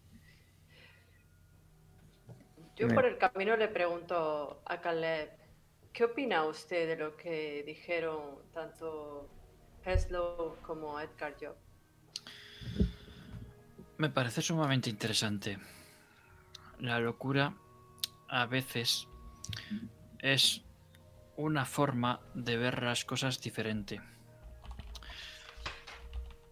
No tiene por qué ser mentira, ni tiene por qué ser verdad, porque ninguna de las dos son estados absolutos. Sin embargo, otras veces sí que son fábulas y e inventos que no que solo muestran los desvaríos que pasan por la mente de personas enfermas. Tendremos que discernir en qué caso estamos. De momento, creo que no tenemos la suficiente información como para hacerlo. Estoy de acuerdo con usted, señor Caleb. Disculpen que intervenga, con alguien. ¿Qué? pero ese hombre creía fervientemente lo que decía. Lleva muchos años luchando por creer que era mentira, que era una imaginación, una ilusión. El fondo de sus ojos iba más allá que la verdad que cree un loco. Me ha puesto en duda. En fin, no lo averiguaremos aquí hablando. Vamos hacia, hacia la casa de Henslow e intentemos desentrañar este misterio. Gracias por Sí. compartir eso, padre Clark. Es No tenemos importante. todas las respuestas. Sé a lo que se refiere, estuve presente, pero cuando uno se cree su propia locura, parece que está diciendo la verdad. No me creo que hubiera una criatura invocada y que se comía a las personas, perdone, pero estamos en el mundo real. Esas cosas no suceden. Yo La no sé oscuridad acecha en cada esquina. Y el maligno es capaz de hacer mucho daño a un cuerpo. Se lo La aseguro. oscuridad está en las personas. Padre. Bueno, según vais saliendo, mientras tenéis esta conversación tan sumamente interesante, eh, pues nada, eh, cogéis el coche eh, y según vais saliendo de esa ciudad, esa ciudad de edificios de ladrillo rojo, ya sabéis, de estilo neoclásico, llenos de musgo, hiedra y con eh, verjas de hierro forjado, que ya sabéis que muchas de ellas incluso tienen sus ventanas rotas, estando delatando que hay edificios vacíos en su interior. Os volvéis a adentrar en los pantanos al sur de la ciudad. Esos pantanos, ya sabéis, con una rojiza, polvorienta carretera que serpentea bajo ese flácido musgo, haciendo que el camino parezca un túnel que atraviesa un pantano, moteado con manchas de luz y plagado de mosquitos. La ventana la tenéis cerrada para evitar estos insectos, pero casi podéis oler el fango y el barro de los neumáticos. Y el padre Jacob recuerda el mosquito anoche. Y entra un escalofrío por, por la espina dorsal. Finalmente, llegáis a un sitio que ya conocéis. Un sitio de unas tierras rodeadas por un muro de piedra, coronados, pues ya sabéis, por puntas de hierro forjado, la parte frontal de lo que parece ser un- una hacienda, con un portón y una puerta de servicio algo oxidada y con una campana para llamar. Ya sabéis, esta, esta zona llena de musgo también, de, hierba, de hiedras colgantes, de cucarachas voladoras, con una humedad casi, que casi se puede cortar con un cuchillo. Y estáis ahí de nuevo en la puerta. Vinisteis ayer por la mañana y habéis vuelto hoy por la mañana otra vez. Toco la campana. Y al tocar de nuevo esos perros, ¡guau, guau, esos perros en plan eh, que su- resuenan súper fuerte, como si fuesen una especie de Doberman o pastores alemanes, son unos perros agresivos que empiezan de repente, se escuchan al lado de la puerta y se escuchan araña- arañando esa, puerta de hierro. Y escucháis la maldición de una persona. ¡Otra vez! De nuevo, ayer, ayer y otra vez. Aquí las visitas no son bienvenidas. Y se vuelve a abrir otra vez. Otra vez vosotros os dije ayer que no, las visitas no son bienvenidas. Mire, venimos con una autorización de su amo, ¿puede ser? Se la enseño.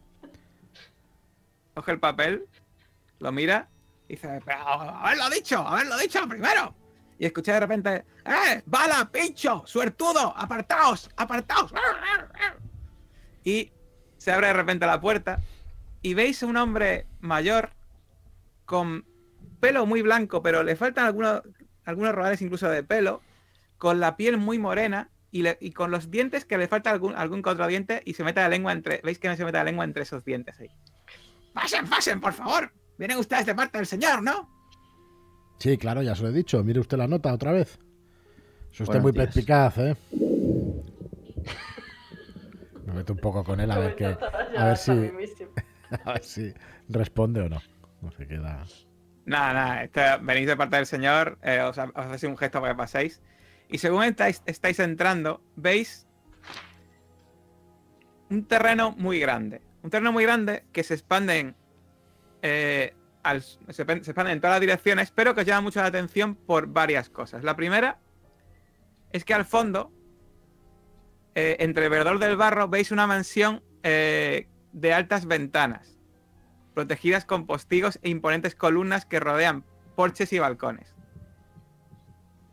Parece, a lo lejos parece blanco resplandeciente. Y a la izquierda veis una casucha de madera que os llama poderosamente la atención porque, al contrario que la mansión, parece muy destartalada y, y casi, casi diríais, eh, bastante pobre. Pero no es lo que más os llama la atención. Lo que más llama la atención es que, más allá de, la- de lo que es, es esta mansión al fondo, e incluso hacia, hacia los lados, veis pantanos. Pantanos por doquier. Pantanos que una, con los pues muy parecidos, por no decir iguales, a los pantanos con los que soñó, creo que fue Joe, ¿verdad? Sí, fui yo. Lo recuerdo perfectamente. Y entre esos pantanos, entre esos pantanos veis eh, incluso edificios que se ve que antes estaban construidos en terreno liso y que ahora han sido engullidos por los pantanos. Incluso un coche viejo medio hundido en uno de esos pantanos.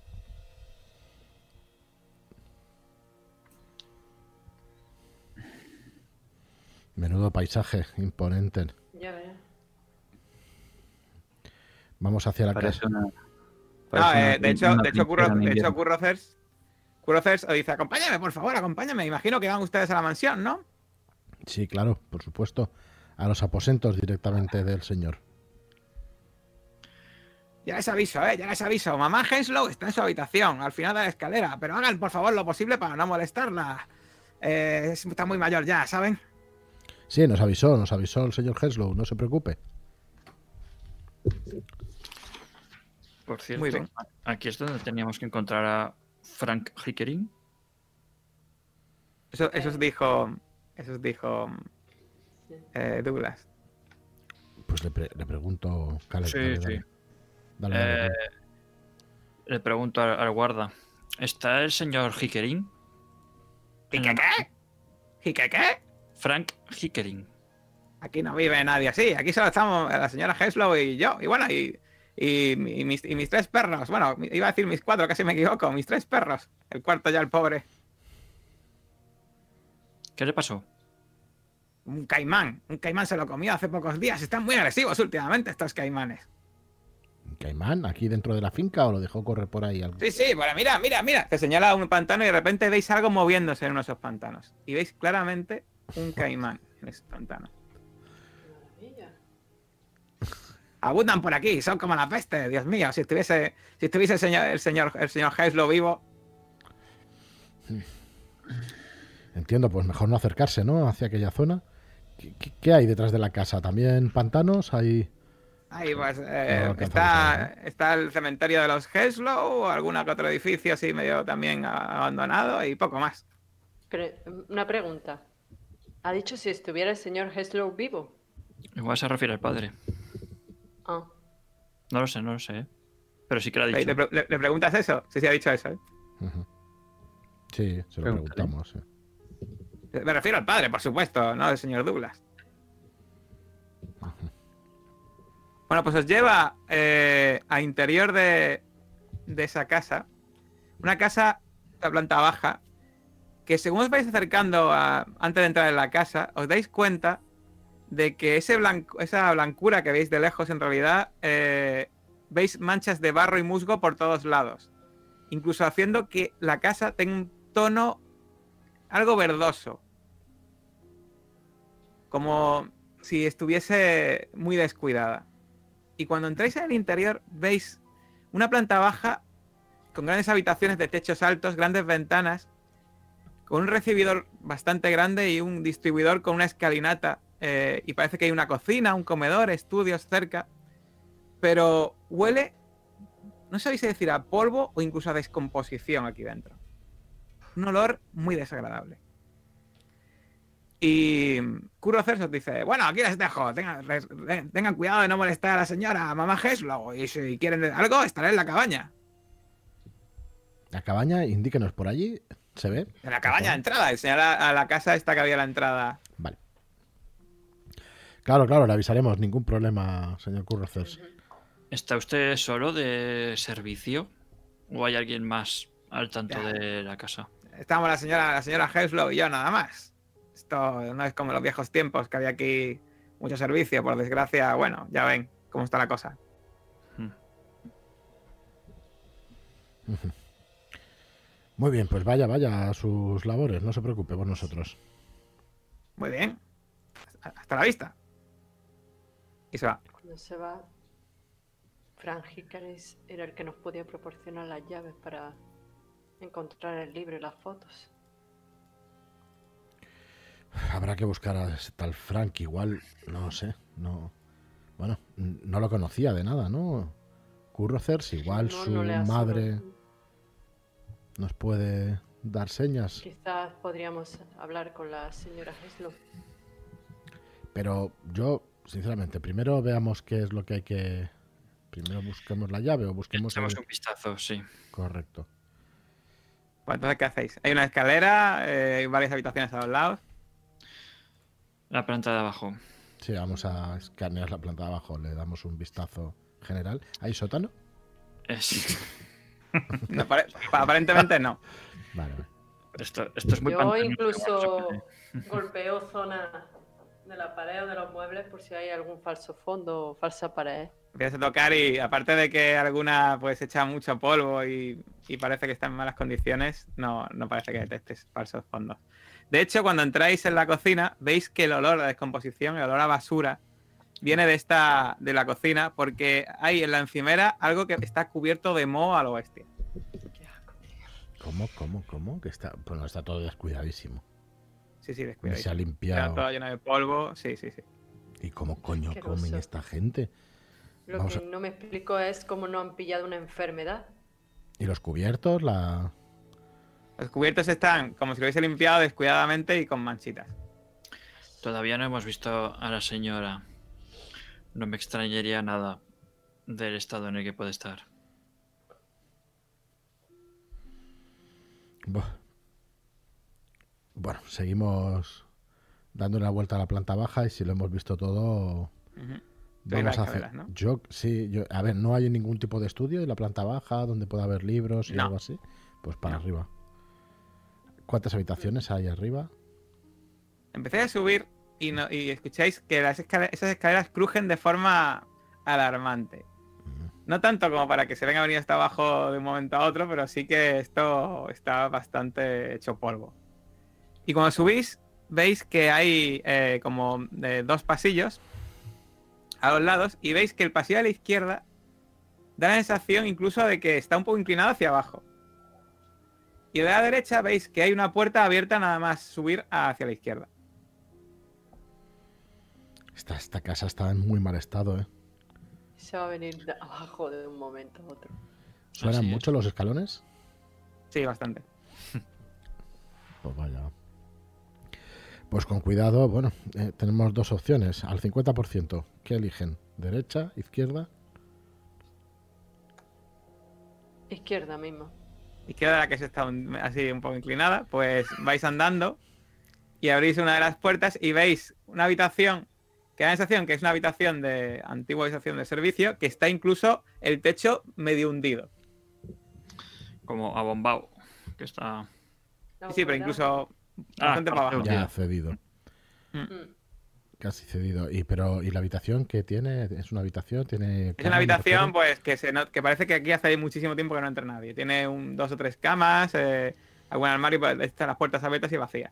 Yo tengo la idea de, de buscar en algún armario libros o una Sí. caja de zapatos con fotos o algo así. Ah, Está todo debajo de la no hay nada. cama, debajo del colchón.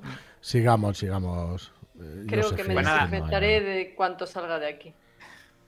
Después de echar un vistazo a la parte, a la parte de la izquierda, vais hacia la, veis que hay habitaciones de este estilo y decidís tirar para la derecha. Más de un baño, aparte de un baño que está el baño que también parece que no se usa desde, hace un montón de tiempo y que no creéis que sea muy salubre entrar ahí. Vais hacia la derecha y la primera habitación que habéis abierta a la izquierda, veis una habitación que esta sí que parece estar medianamente mejor. Eh, tiene varios muebles, pero sobre todo una cama muy grande de matrimonio y detrás hay sentada en una mecedora una mujer mayor, que os voy a enseñar la imagen ahora mismo, Bu. Con un cuchillo, verás. con psicosis. con un gato Con un en gato. el regazo Nunca. y que está mirando por la ventana mientras se balancea. Le, le doy a Josephine, con cuidado de no darle en el brazo malo.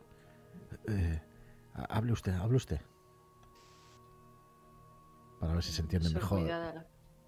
¿Mm? Eh, lo intentaré. Me acerco a ella y le digo dulcemente, señora Heslo,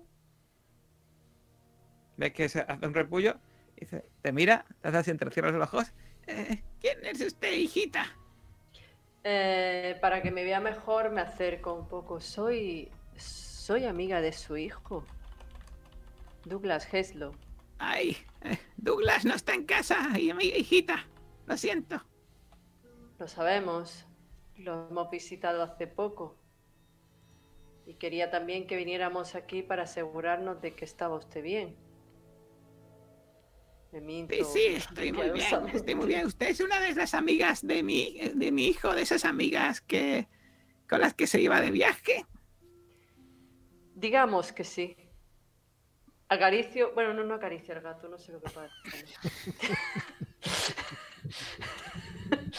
Eh, Tiene usted un gato precioso, ¿cómo se llama? El- mi gatito, mi gatito. La cabeza así por encima de la cabeza. Se llama Virgil, se llama Virgil, mi gatito. Oh, qué, qué precioso es Virgil. ¿Quiere que ¿Cómo se-? Y te lo acerca un poquito. Eh, la mujer no ve muy bien, ¿no? No. Pues entonces cojo lo que sea de encima de la mesa, que estará igual de asqueroso, y hago como que acaricio el gato. con eso. ¿Pero con, con qué? ¿Con algo de la No sé, con algo que haya encima de la mesa, eh, esa cosa va a estar cepillo- entre mi mano y cepillo, el ¿no? gato. Un cepillo mismo. Y acaricio el gato, sí, sí. Qué vale, pues cuando le das con suave. el cepillo al gato, parece el gato no hace mucha gracia, que le das con el cepillo hace y te, y te araña. Mm, Y te hace, te hace un puntito de araña nada más. Cojones con el gato, madre mía. Voy a pillar el tétano ahora. A los ojos el gato. ¡Ay. Virgil! ¡Quieto, quieto, Virgil! ¡Ay! Ay, Se no pone, se pone nervioso. Sí, No te eh, preocupes, hijita. Eso no es nada, es una arañazo de nada. sí, sí, los animales son así. El... ¿Cómo se encuentra usted, eh, señora Heslow, para que se lo comuniquemos a su hijo cuando lo veamos? ¿Está usted Ya estoy bien? bien, ya estoy bien. Quien no está bien es mi hijo, pobre. No, el pobrecillo. ¡Ay, pobre hijito! Lo que vio en California fue muy terrible. ¡Ay, pobre hijito, que no se lo podía contar ni a su madre! Va recuperándose poco a poco. Es más, nos dijo que, que si veníamos aquí, que preguntáramos también por, por Frank Hickering. ¡Ay, se le dio la cabeza el pobre! ¿Quién es ese? Pues por lo visto era un amigo de, de su hijo. Frank, inciso, Frank Hickering no había dicho exactamente quién era. No, que No. nos, que nos, que sería quien nos indicaría dónde estaban Vale. las llaves. Pues, por lo visto, era una, un amigo de, las de llaves su hijo. o su libreta con una llave secreta, algo así. Sí. Señora Heslow, ¿usted sabía? Es que su hijo nos ha encargado que le llevemos algunas cosas donde se encuentra él, que dice que le reconfortarían bastante y le ayudarían a, a su recuperación. Y dijo que quizás Bueno, usted podría Pasen a su- ayudarnos. pasen a su dormitorio, a su estudio, están aquí detrás. Eh, nos habló de un libro, de unas fotos. Hay un montonazo de libros en su estudio. Sí, pero decía que se lo tenía bien guardado para que no se estropeara y que tenía una llave para... No lo entiendo lo que me está... Que te vas para el Ah, estudio, vaya.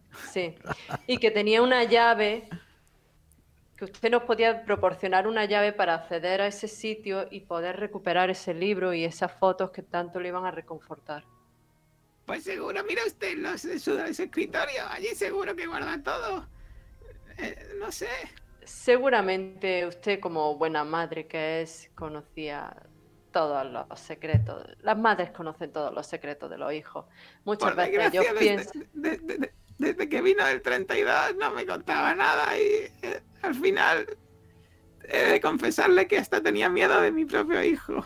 Tenía unas heridas y unos cortes y golpes que no me podía explicar y, y empezó a deambular por la propiedad al caer la tarde. Me oreaba los terrenos con su pala y su cámara y su madeja de cordel. Estaba, creía que estaba volviéndose loco. ¿Y dónde, por dónde deambulaba más? ¿Qué sitio frecuentaba más, señora Heslop? Por aquí, por aquí. señala por la ventana, señala por la ventana. Eh, pues le voy diciendo el granero, el no sé qué, el... No, no, tú te das por la ventana y lo que ves es pantanos por todos lados, algún edificio derrumbado y el cementerio. el cementerio. ¿Deambulaban más por el cementerio Por o todos por los lados. pantanos? ¿Usted por le vio alguna lados, no vez... sé. ¿Le vio alguna vez excavar algo? ¿Enterrar algo? Seguramente se daría cuenta Iba de con la cosas. pala, imagino que algo excavaría, o yo qué sé, o se volvió loco, o, o- vas a ver.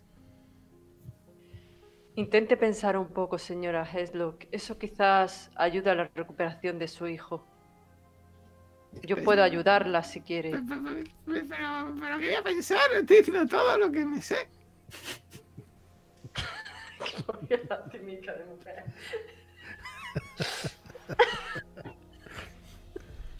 Mientras, eh, Jacob eh, abre la puerta del, del estudio y ves un escritorio con varias estanterías alrededor y una silla de cuero. Pero te llama la atención de que junto a ese escritorio eh, ahí eh, ves apoyado una pala, una linterna y una madeja de cordel junto con un frasco de que parece que es un frasco bastante grande de, de- parece que es tinta. Y encima de la mesa, pues ves eh, efectivamente un- una cámara de fotos y un pincel manchado de tinta en su punta de tinta azul.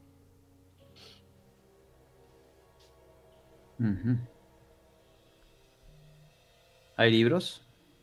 Muchos libros en la, en- en la, en la estantería. ¿Hay alguno cuyo autor sea Hickering? Pues si te gastas un punto de buscar libros y un ratito, te lo digo. Sí.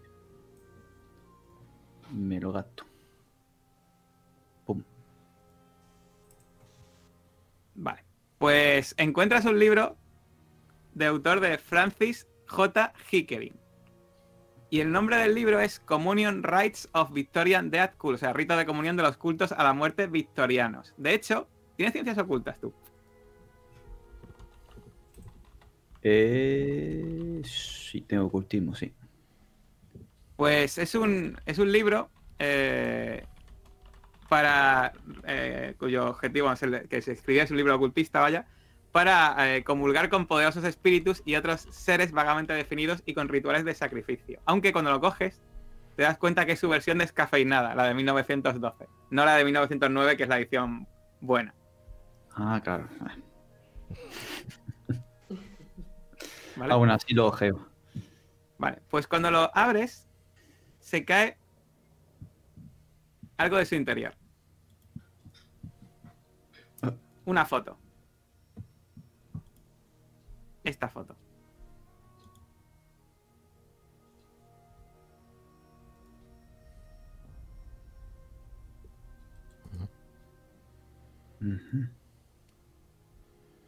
Yo- mm, está él solo, ¿no? Sí. Por ahora no hemos dicho nadie. Si, alguno quiere ir eh, con él, puede ir, ¿eh? O sea, perfectamente. O sea, eh, que el que se quiera quedar con la con Josephine y la, y la mamá Henslow puede quedarse. Quien quiera ir con él puede ir. O sea, yo- vosotros, me decís, yo y Caleb.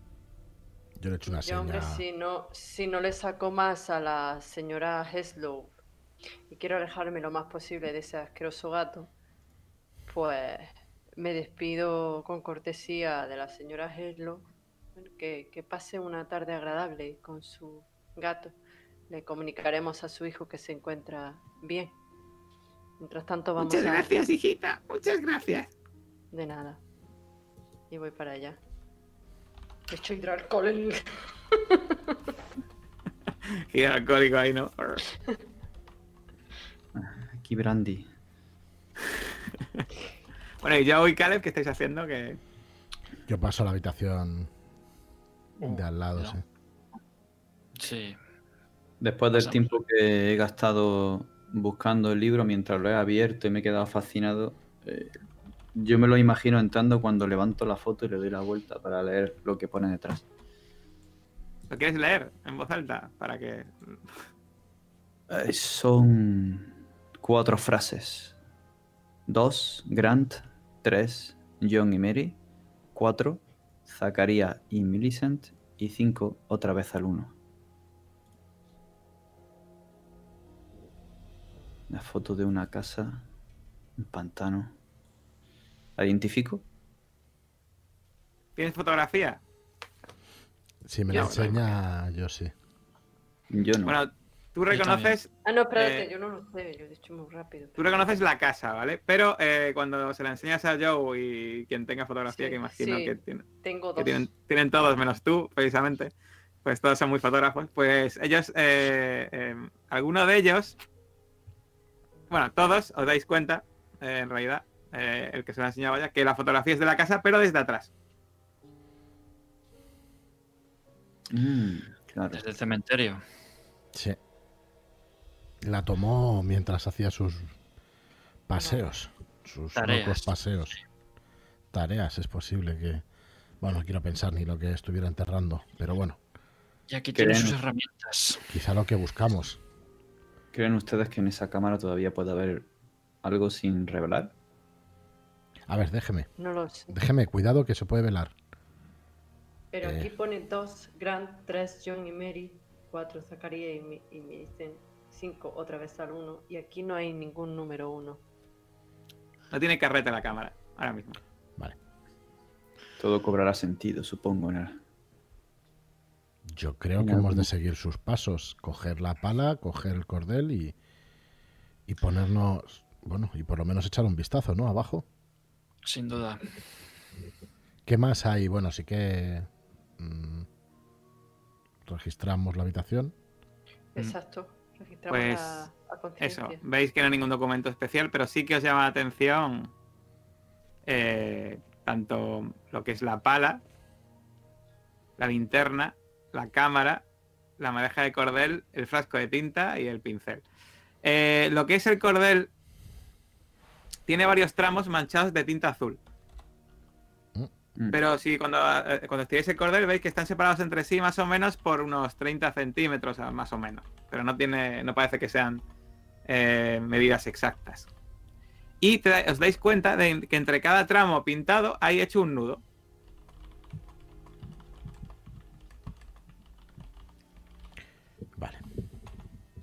Yo, todo lo que nos haya llamado la atención, que has descrito, la pala, el cordel, la tinta, la cámara, lo cogemos.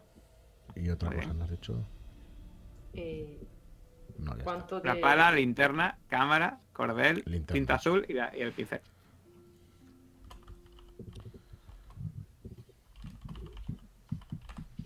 Vale.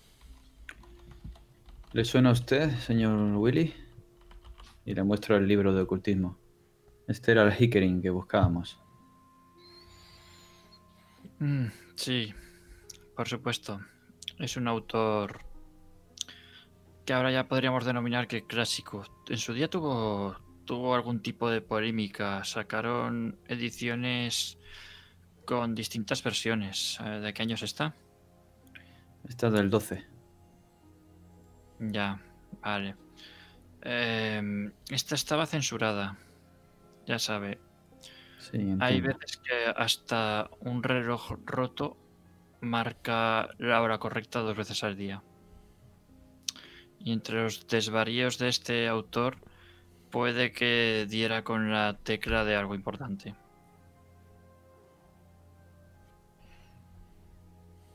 ¿Tiene anotaciones el libro? Así mirándolo No. rápido. Yo no creo que encontremos más. Señores, si Hikaris nos guiaba y, y lo que tiene es una fotografía. Pero ¿y los nombres estos? ¿Qué pueden significar? ¿Se los, se los Quizá en el enseñamos a su madre? cementerio, quizá en el cementerio Sí, en el ce- Ah, quizá la... tumbas con esos nombres y la madre dijo que estaba excavando. ¿Quién Quizás son pistas para llegar a la llave. Y claro, dijo que Hickory nos daría la llave. La foto es la que no, puede que nos esté indicando dónde está la llave. Es una manera de Está, interpretar sí. lo que estaba diciendo Heslo, quizás. Pero Tiene número uno sentido. no sé lo que es. Tiene sentido, señorita Warren. Vayamos al... a verlo desde la perspectiva que tenemos que verlo. Creo que no es útil seguir conjeturando aquí. Pues nada, imagino, os imagino que bajáis al piso de abajo, dais la vuelta y os dais cuenta, eh, cuando estoy dando la vuelta, que efectivamente eh, la hacienda Henslow se está hundiendo lentamente en el pantano. No solo eso, sino que eh, veis lo que os he dicho antes, pero ya esta vez más cerca, muros ruinosos que delimitan los bordes de antiguas estructuras. Y veis a los pájaros anidando en las grietas de una construcción cercana, los juncos que crecen en las astilladas paredes de una cabaña olvidada. Y el canto de los insectos que se propaga desde el pantano, donde los caimanes no solo flotan, sino que parecen incluso que os siguen en la distancia. Mm, Me No me acerco un nada. poco para verlo mejor. Padre Clark, por favor, no se acerque usted. Me acuerdo, me viene a la memoria directamente esa pesadilla, empieza... ¿Llegaste a contar la pesadilla? No me acuerdo. No, no, Sí, no, ¿no? le cojo... No, no, no. No, creo que dije que algo... Sí, le cojo, le cojo de la manga. Padre Clark, eh, por favor, no, no podemos perder tiempo. Ya Sí, sabe que nos, nos persiguen incluso. Disculpe. Eh, ¿la, cu- la cuerda nos la hemos llevado? Sí, ¿no? El Todo. cordel, todo. ¿Cuántos nudos tiene? Buena pregunta. Pues tiene concretamente eh, mm, cinco, eh, cinco nudos, no, cuatro nudos. Cuatro nudos y cinco, tra- cinco manchas de tinta. Vale. Quizá esa es la profundidad a la que tengamos que excavar. Son cuatro nombres o cuatro números y cuatro nudos. Cinco manchas de tinta. Vamos a... Vamos a... Vamos a... Justo al punto donde hizo la foto. Eso es. Muy bien. Pues, venga, que, que sí que voy a hacer un puntito de fotografía. Yo mismo. Bueno, pues tú llegas a la conclusión de que la mejor manera de descubrir el punto exacto es coger la cámara y mirar desde el punto en el que, en el que se hizo a través. Y te das cuenta que la foto se hizo del cementerio.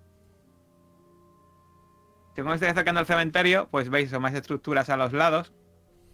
Una de ellas incluso llegáis a la conclusión de que es un antiguo barracón de esclavos. Debieron tener esclavos los Henslow en el pasado. Y cuando os acercáis a, a este, a este cementerio, empezáis a ver varias tumbas. Una tumba que pone David, 1856-1921, y Virginia, 1854.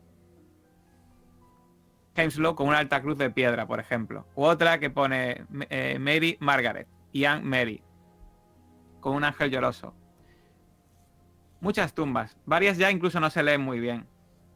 Pero desde luego, en el momento que os acercáis con la cámara, lleguéis a la conclusión de que la primera de esas fotos se tuvo que tomar concretamente desde una de las lápidas. Y cuando llegáis veis que esa lápida tiene dos manchas de tinta. Dos manchas de tinta que coinciden además como si el cordero hubiese, hubiese puesto, sido puesto y hubiesen pintado con ellas ahí. Claro, tiene que pasar dos veces por el uno, según lo que La lápida es la de David y Virginia Henslow. David y Virginia. Disculpad, vuelvo enseguida. Grant. Vale, eh, sí, mientras tanto, Caleb busca la, la tumba de Grant. No debe estar muy lejos. No está muy lejos, no. Y al fijarte ves que tienes también una mancha de tinta. Vale, y la distancia coincide, ¿verdad? Con. Bueno, si pones la cuerda, te ayudan tus compañeros, efectivamente coincide. Eso es. Vale, pues sigue buscando el resto de, de tumbas, la de John y Sí. Mary y la de Zacarías y 1100. Vas eh, poniendo la cuerda de forma que quede estirada entre todas esas cuatro tumbas que encuentras. Y cuando ya estás ter- terminando, ves que empieza a chispear un poco. Mm, Queda un poco de lluvia, muy poca todavía. El contratiempo. Pero queda efectivamente, pues esas, esa cuerda queda estirada. ¿Y qué forma tiene? Lo que. Tiene una especie como de. No es un cuadrado, es una especie de. ¿Cómo se llama? Paralelepípedo, ¿no? ¿Cómo sería eso? ser el nombre concreto? Sí, una, for- Mm. una especie de forma de. Como de polígono de cuatro Ah, lados. Sí, sí. Ajá. Y que queda en el centro de ese Mm. polígono. Pues en el centro hay muchas tumbas y. Y mucha tierra por todos lados.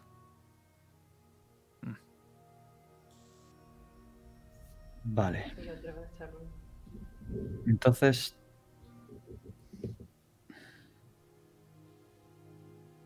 Pueden que tengo, Sean tengo aquí, por cierto, lo ordenadas. hice, lo hice en su momento. eh, tengo aquí las tumbas, lo voy, a, lo voy a enseñar. Ah, vale. Anda. Para que veáis lo que está puesto en cada tumba. Vale, guay.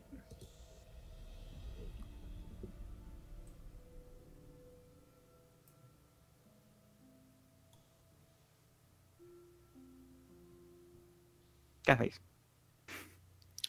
Pues entonces. acabar en el centro. Aquí. ¿En el centro de qué? Parecen todos iguales o parecidos, ¿no? Excepto el de Mary y Ann. O sea, lo que habéis hecho es, eh, si- a ver, corregidme si me equivoco, es coger la cuerda y colocarla exactamente igual que la había colocado él, ¿no? Y en el centro ha quedado pues una, un terreno, pues imaginad que yo que sé, la cuerda son 3 metros por 3, pues igual, ha quedado 9 metros cuadrados o igual un poco más en el medio del terreno. ¿Y estas tumbas que nos has pasado son las de todo el cementerio o las que están delimitadas por el Las cordero? de todo el cementerio que se leen. Vale. ¿Y cuál de estas entraría dentro del cordero ahora mismo? Tres de ellas. Vale. ¿Cuáles son?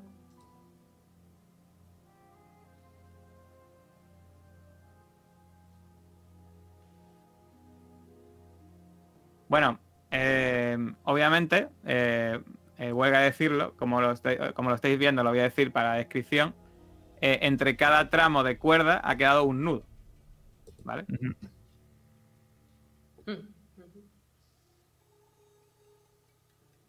U- Uno de los nudos ha quedado bastante cerca al primero, otro un poco más o menos por la mitad, otro un poquito más desplazado a la mitad y otro también bastante cerca de una de las lápidas.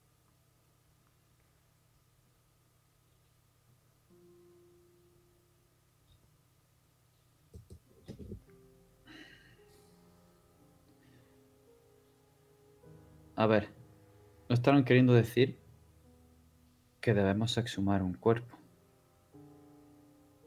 No creo que debamos de sumar un cuerpo. Quizá esté Esto es- enterrado. Esto es Campo. Santo, por el amor de Dios.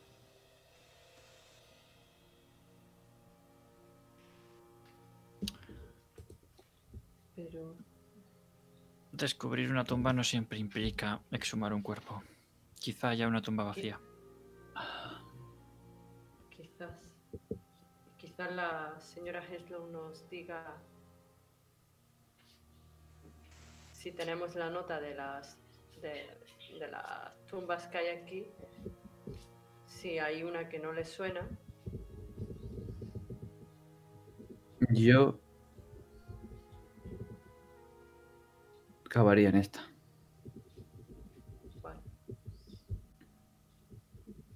¿En cuál? La tumba de Douglas. Douglas Henslow. Si está dentro del perímetro, Sí, lo está. Pues. Sí. como ven, coinciden los nudos con alguna otra. Ese 2, 3, 4. Parece muy curioso que Douglas tenga aquí su propia tumba. Porque el padre de, Doug- el padre de Douglas no se llamaba Douglas, ¿no? No lo sabes. Mirad las fechas. Por las No fechas. blanco. Podría. Pero. Más o menos. ¿Cuántos años aparenta Douglas? ¿Unos 50 y algo? ¿O- Sí, 50 y algo. Pues entonces sí que es, es suya, claro. Si este hombre perturbado quería esconder algo que saliera a la luz con su muerte. Mm, No, evidentemente, claro que es la de Douglas. Si pone 1880 y algo y en blanco, es que aquí no ha muerto todavía. El breve análisis, el breve psicoanálisis que he podido hacer me hace pensar que en su perturbada mente podría hacer algo tan macabro, tan macabro como esto. Se justificaría. Sí. Pero, es pero que- no Cabe. Cabemos. Cabemos. No. Lo más probable es que no encontremos un cuerpo. eh, ya les digo, marca la fecha de nacimiento, pero no de muerte. Ujú. Pues caváis la pala, ¿no? En esa, en esa tumba, ¿no? Sí. Voy un momento con el señor Hill. Creo que está algo indispuesto después de haber visto a ese caimán. Empezáis a cavar y poco a poco va quitándose la tierra.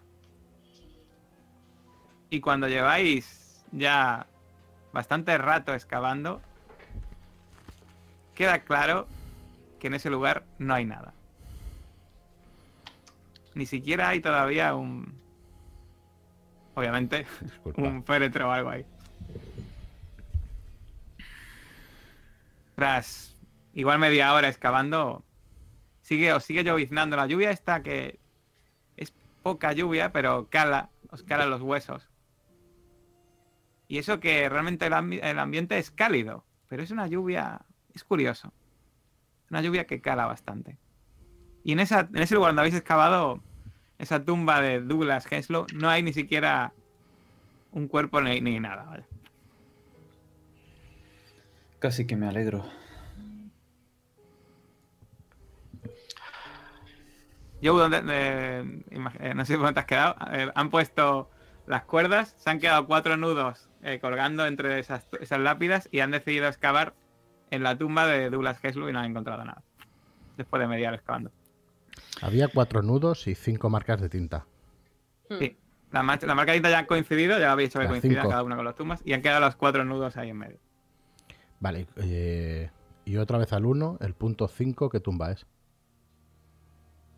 El uno es la tumba de David y de Virginia Henslow.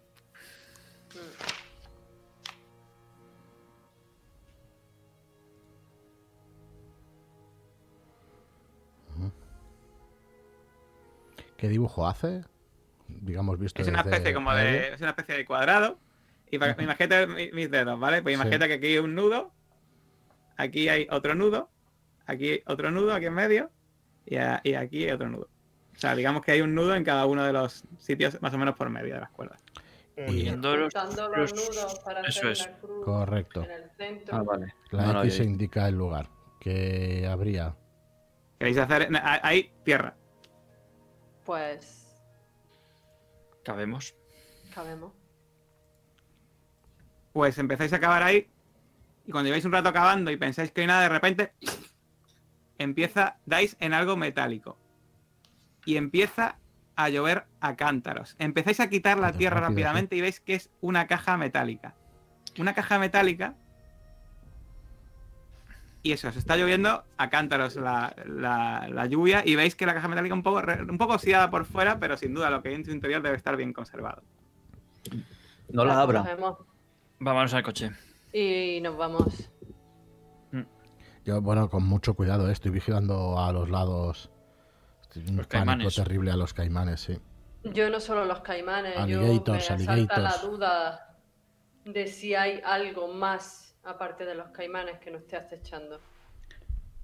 ¿Dejáis entonces destapado ese, No. No. No, esos agujeros? no, no, no. Bueno, no. espera, no hay na- estamos seguros de que no hay nada más, ¿no? Es la caja y por lo menos alrededor no hay nada más. Sí, no nada tierra. más. Vale. Pues se echa la tierra encima. Eh, sí, y se iros. aplasta con los pies y a tomar por saco. O con las balas. Sí, Claro, se los, deja dos mo- cerrado. los dos montones. Entonces vais al coche para la mansión, que es lo que está más cerca. Al coche, al coche. Sí. Al coche, al coche. sí. Llueve. No le veo. Si llueve lo... O sea, vamos a ver. Si vemos que no nos vamos a poder mover con el coche y no vamos a poder volver a la ciudad, pues entramos a la mansión, pero tampoco tenía pinta de ser muy seguro ante una tormenta. Vale, Sí, pues vais hacia, en- hacia el coche que está fuera de la verja. Cuando lleguéis a la verja veis que está cerrada, pero bueno, para quitáis el pasador, imagino, la abrís. Sale cu- eh, se curro a hacer. ¿Pero dónde van? ¿Dónde van con esta lluvia? Ahora volvemos, no se preocupe. a la ciudad. Mm. Pues hasta luego, eh, hasta luego. menos- Esta gente de ciudad, que, que pocos modales. Os metéis en el coche, totalmente empapados, y os disponéis a abrir la caja. Yo miro hacia ¿Y qué habrá en la caja? Pues lo descubriremos en la siguiente sesión de Mentiras Eternas. Veremos qué habrá en la caja. ¿Lo queréis ver? Pues ya sabéis, siguiente sesión de Mentiras Eternas. Aquí lo veremos. Muy bien. Y bueno, como siempre, pues ya sabéis. eh, si os ha gustado el vídeo, ya sabéis, pues eh, no sé, dejad un comentario, seguir viéndolo o lo que sea. Correcto. Y ya está, pues nos vemos en el siguiente vídeo. Hasta la Hasta próxima. luego. Hasta luego, chicos. Adiós. Luego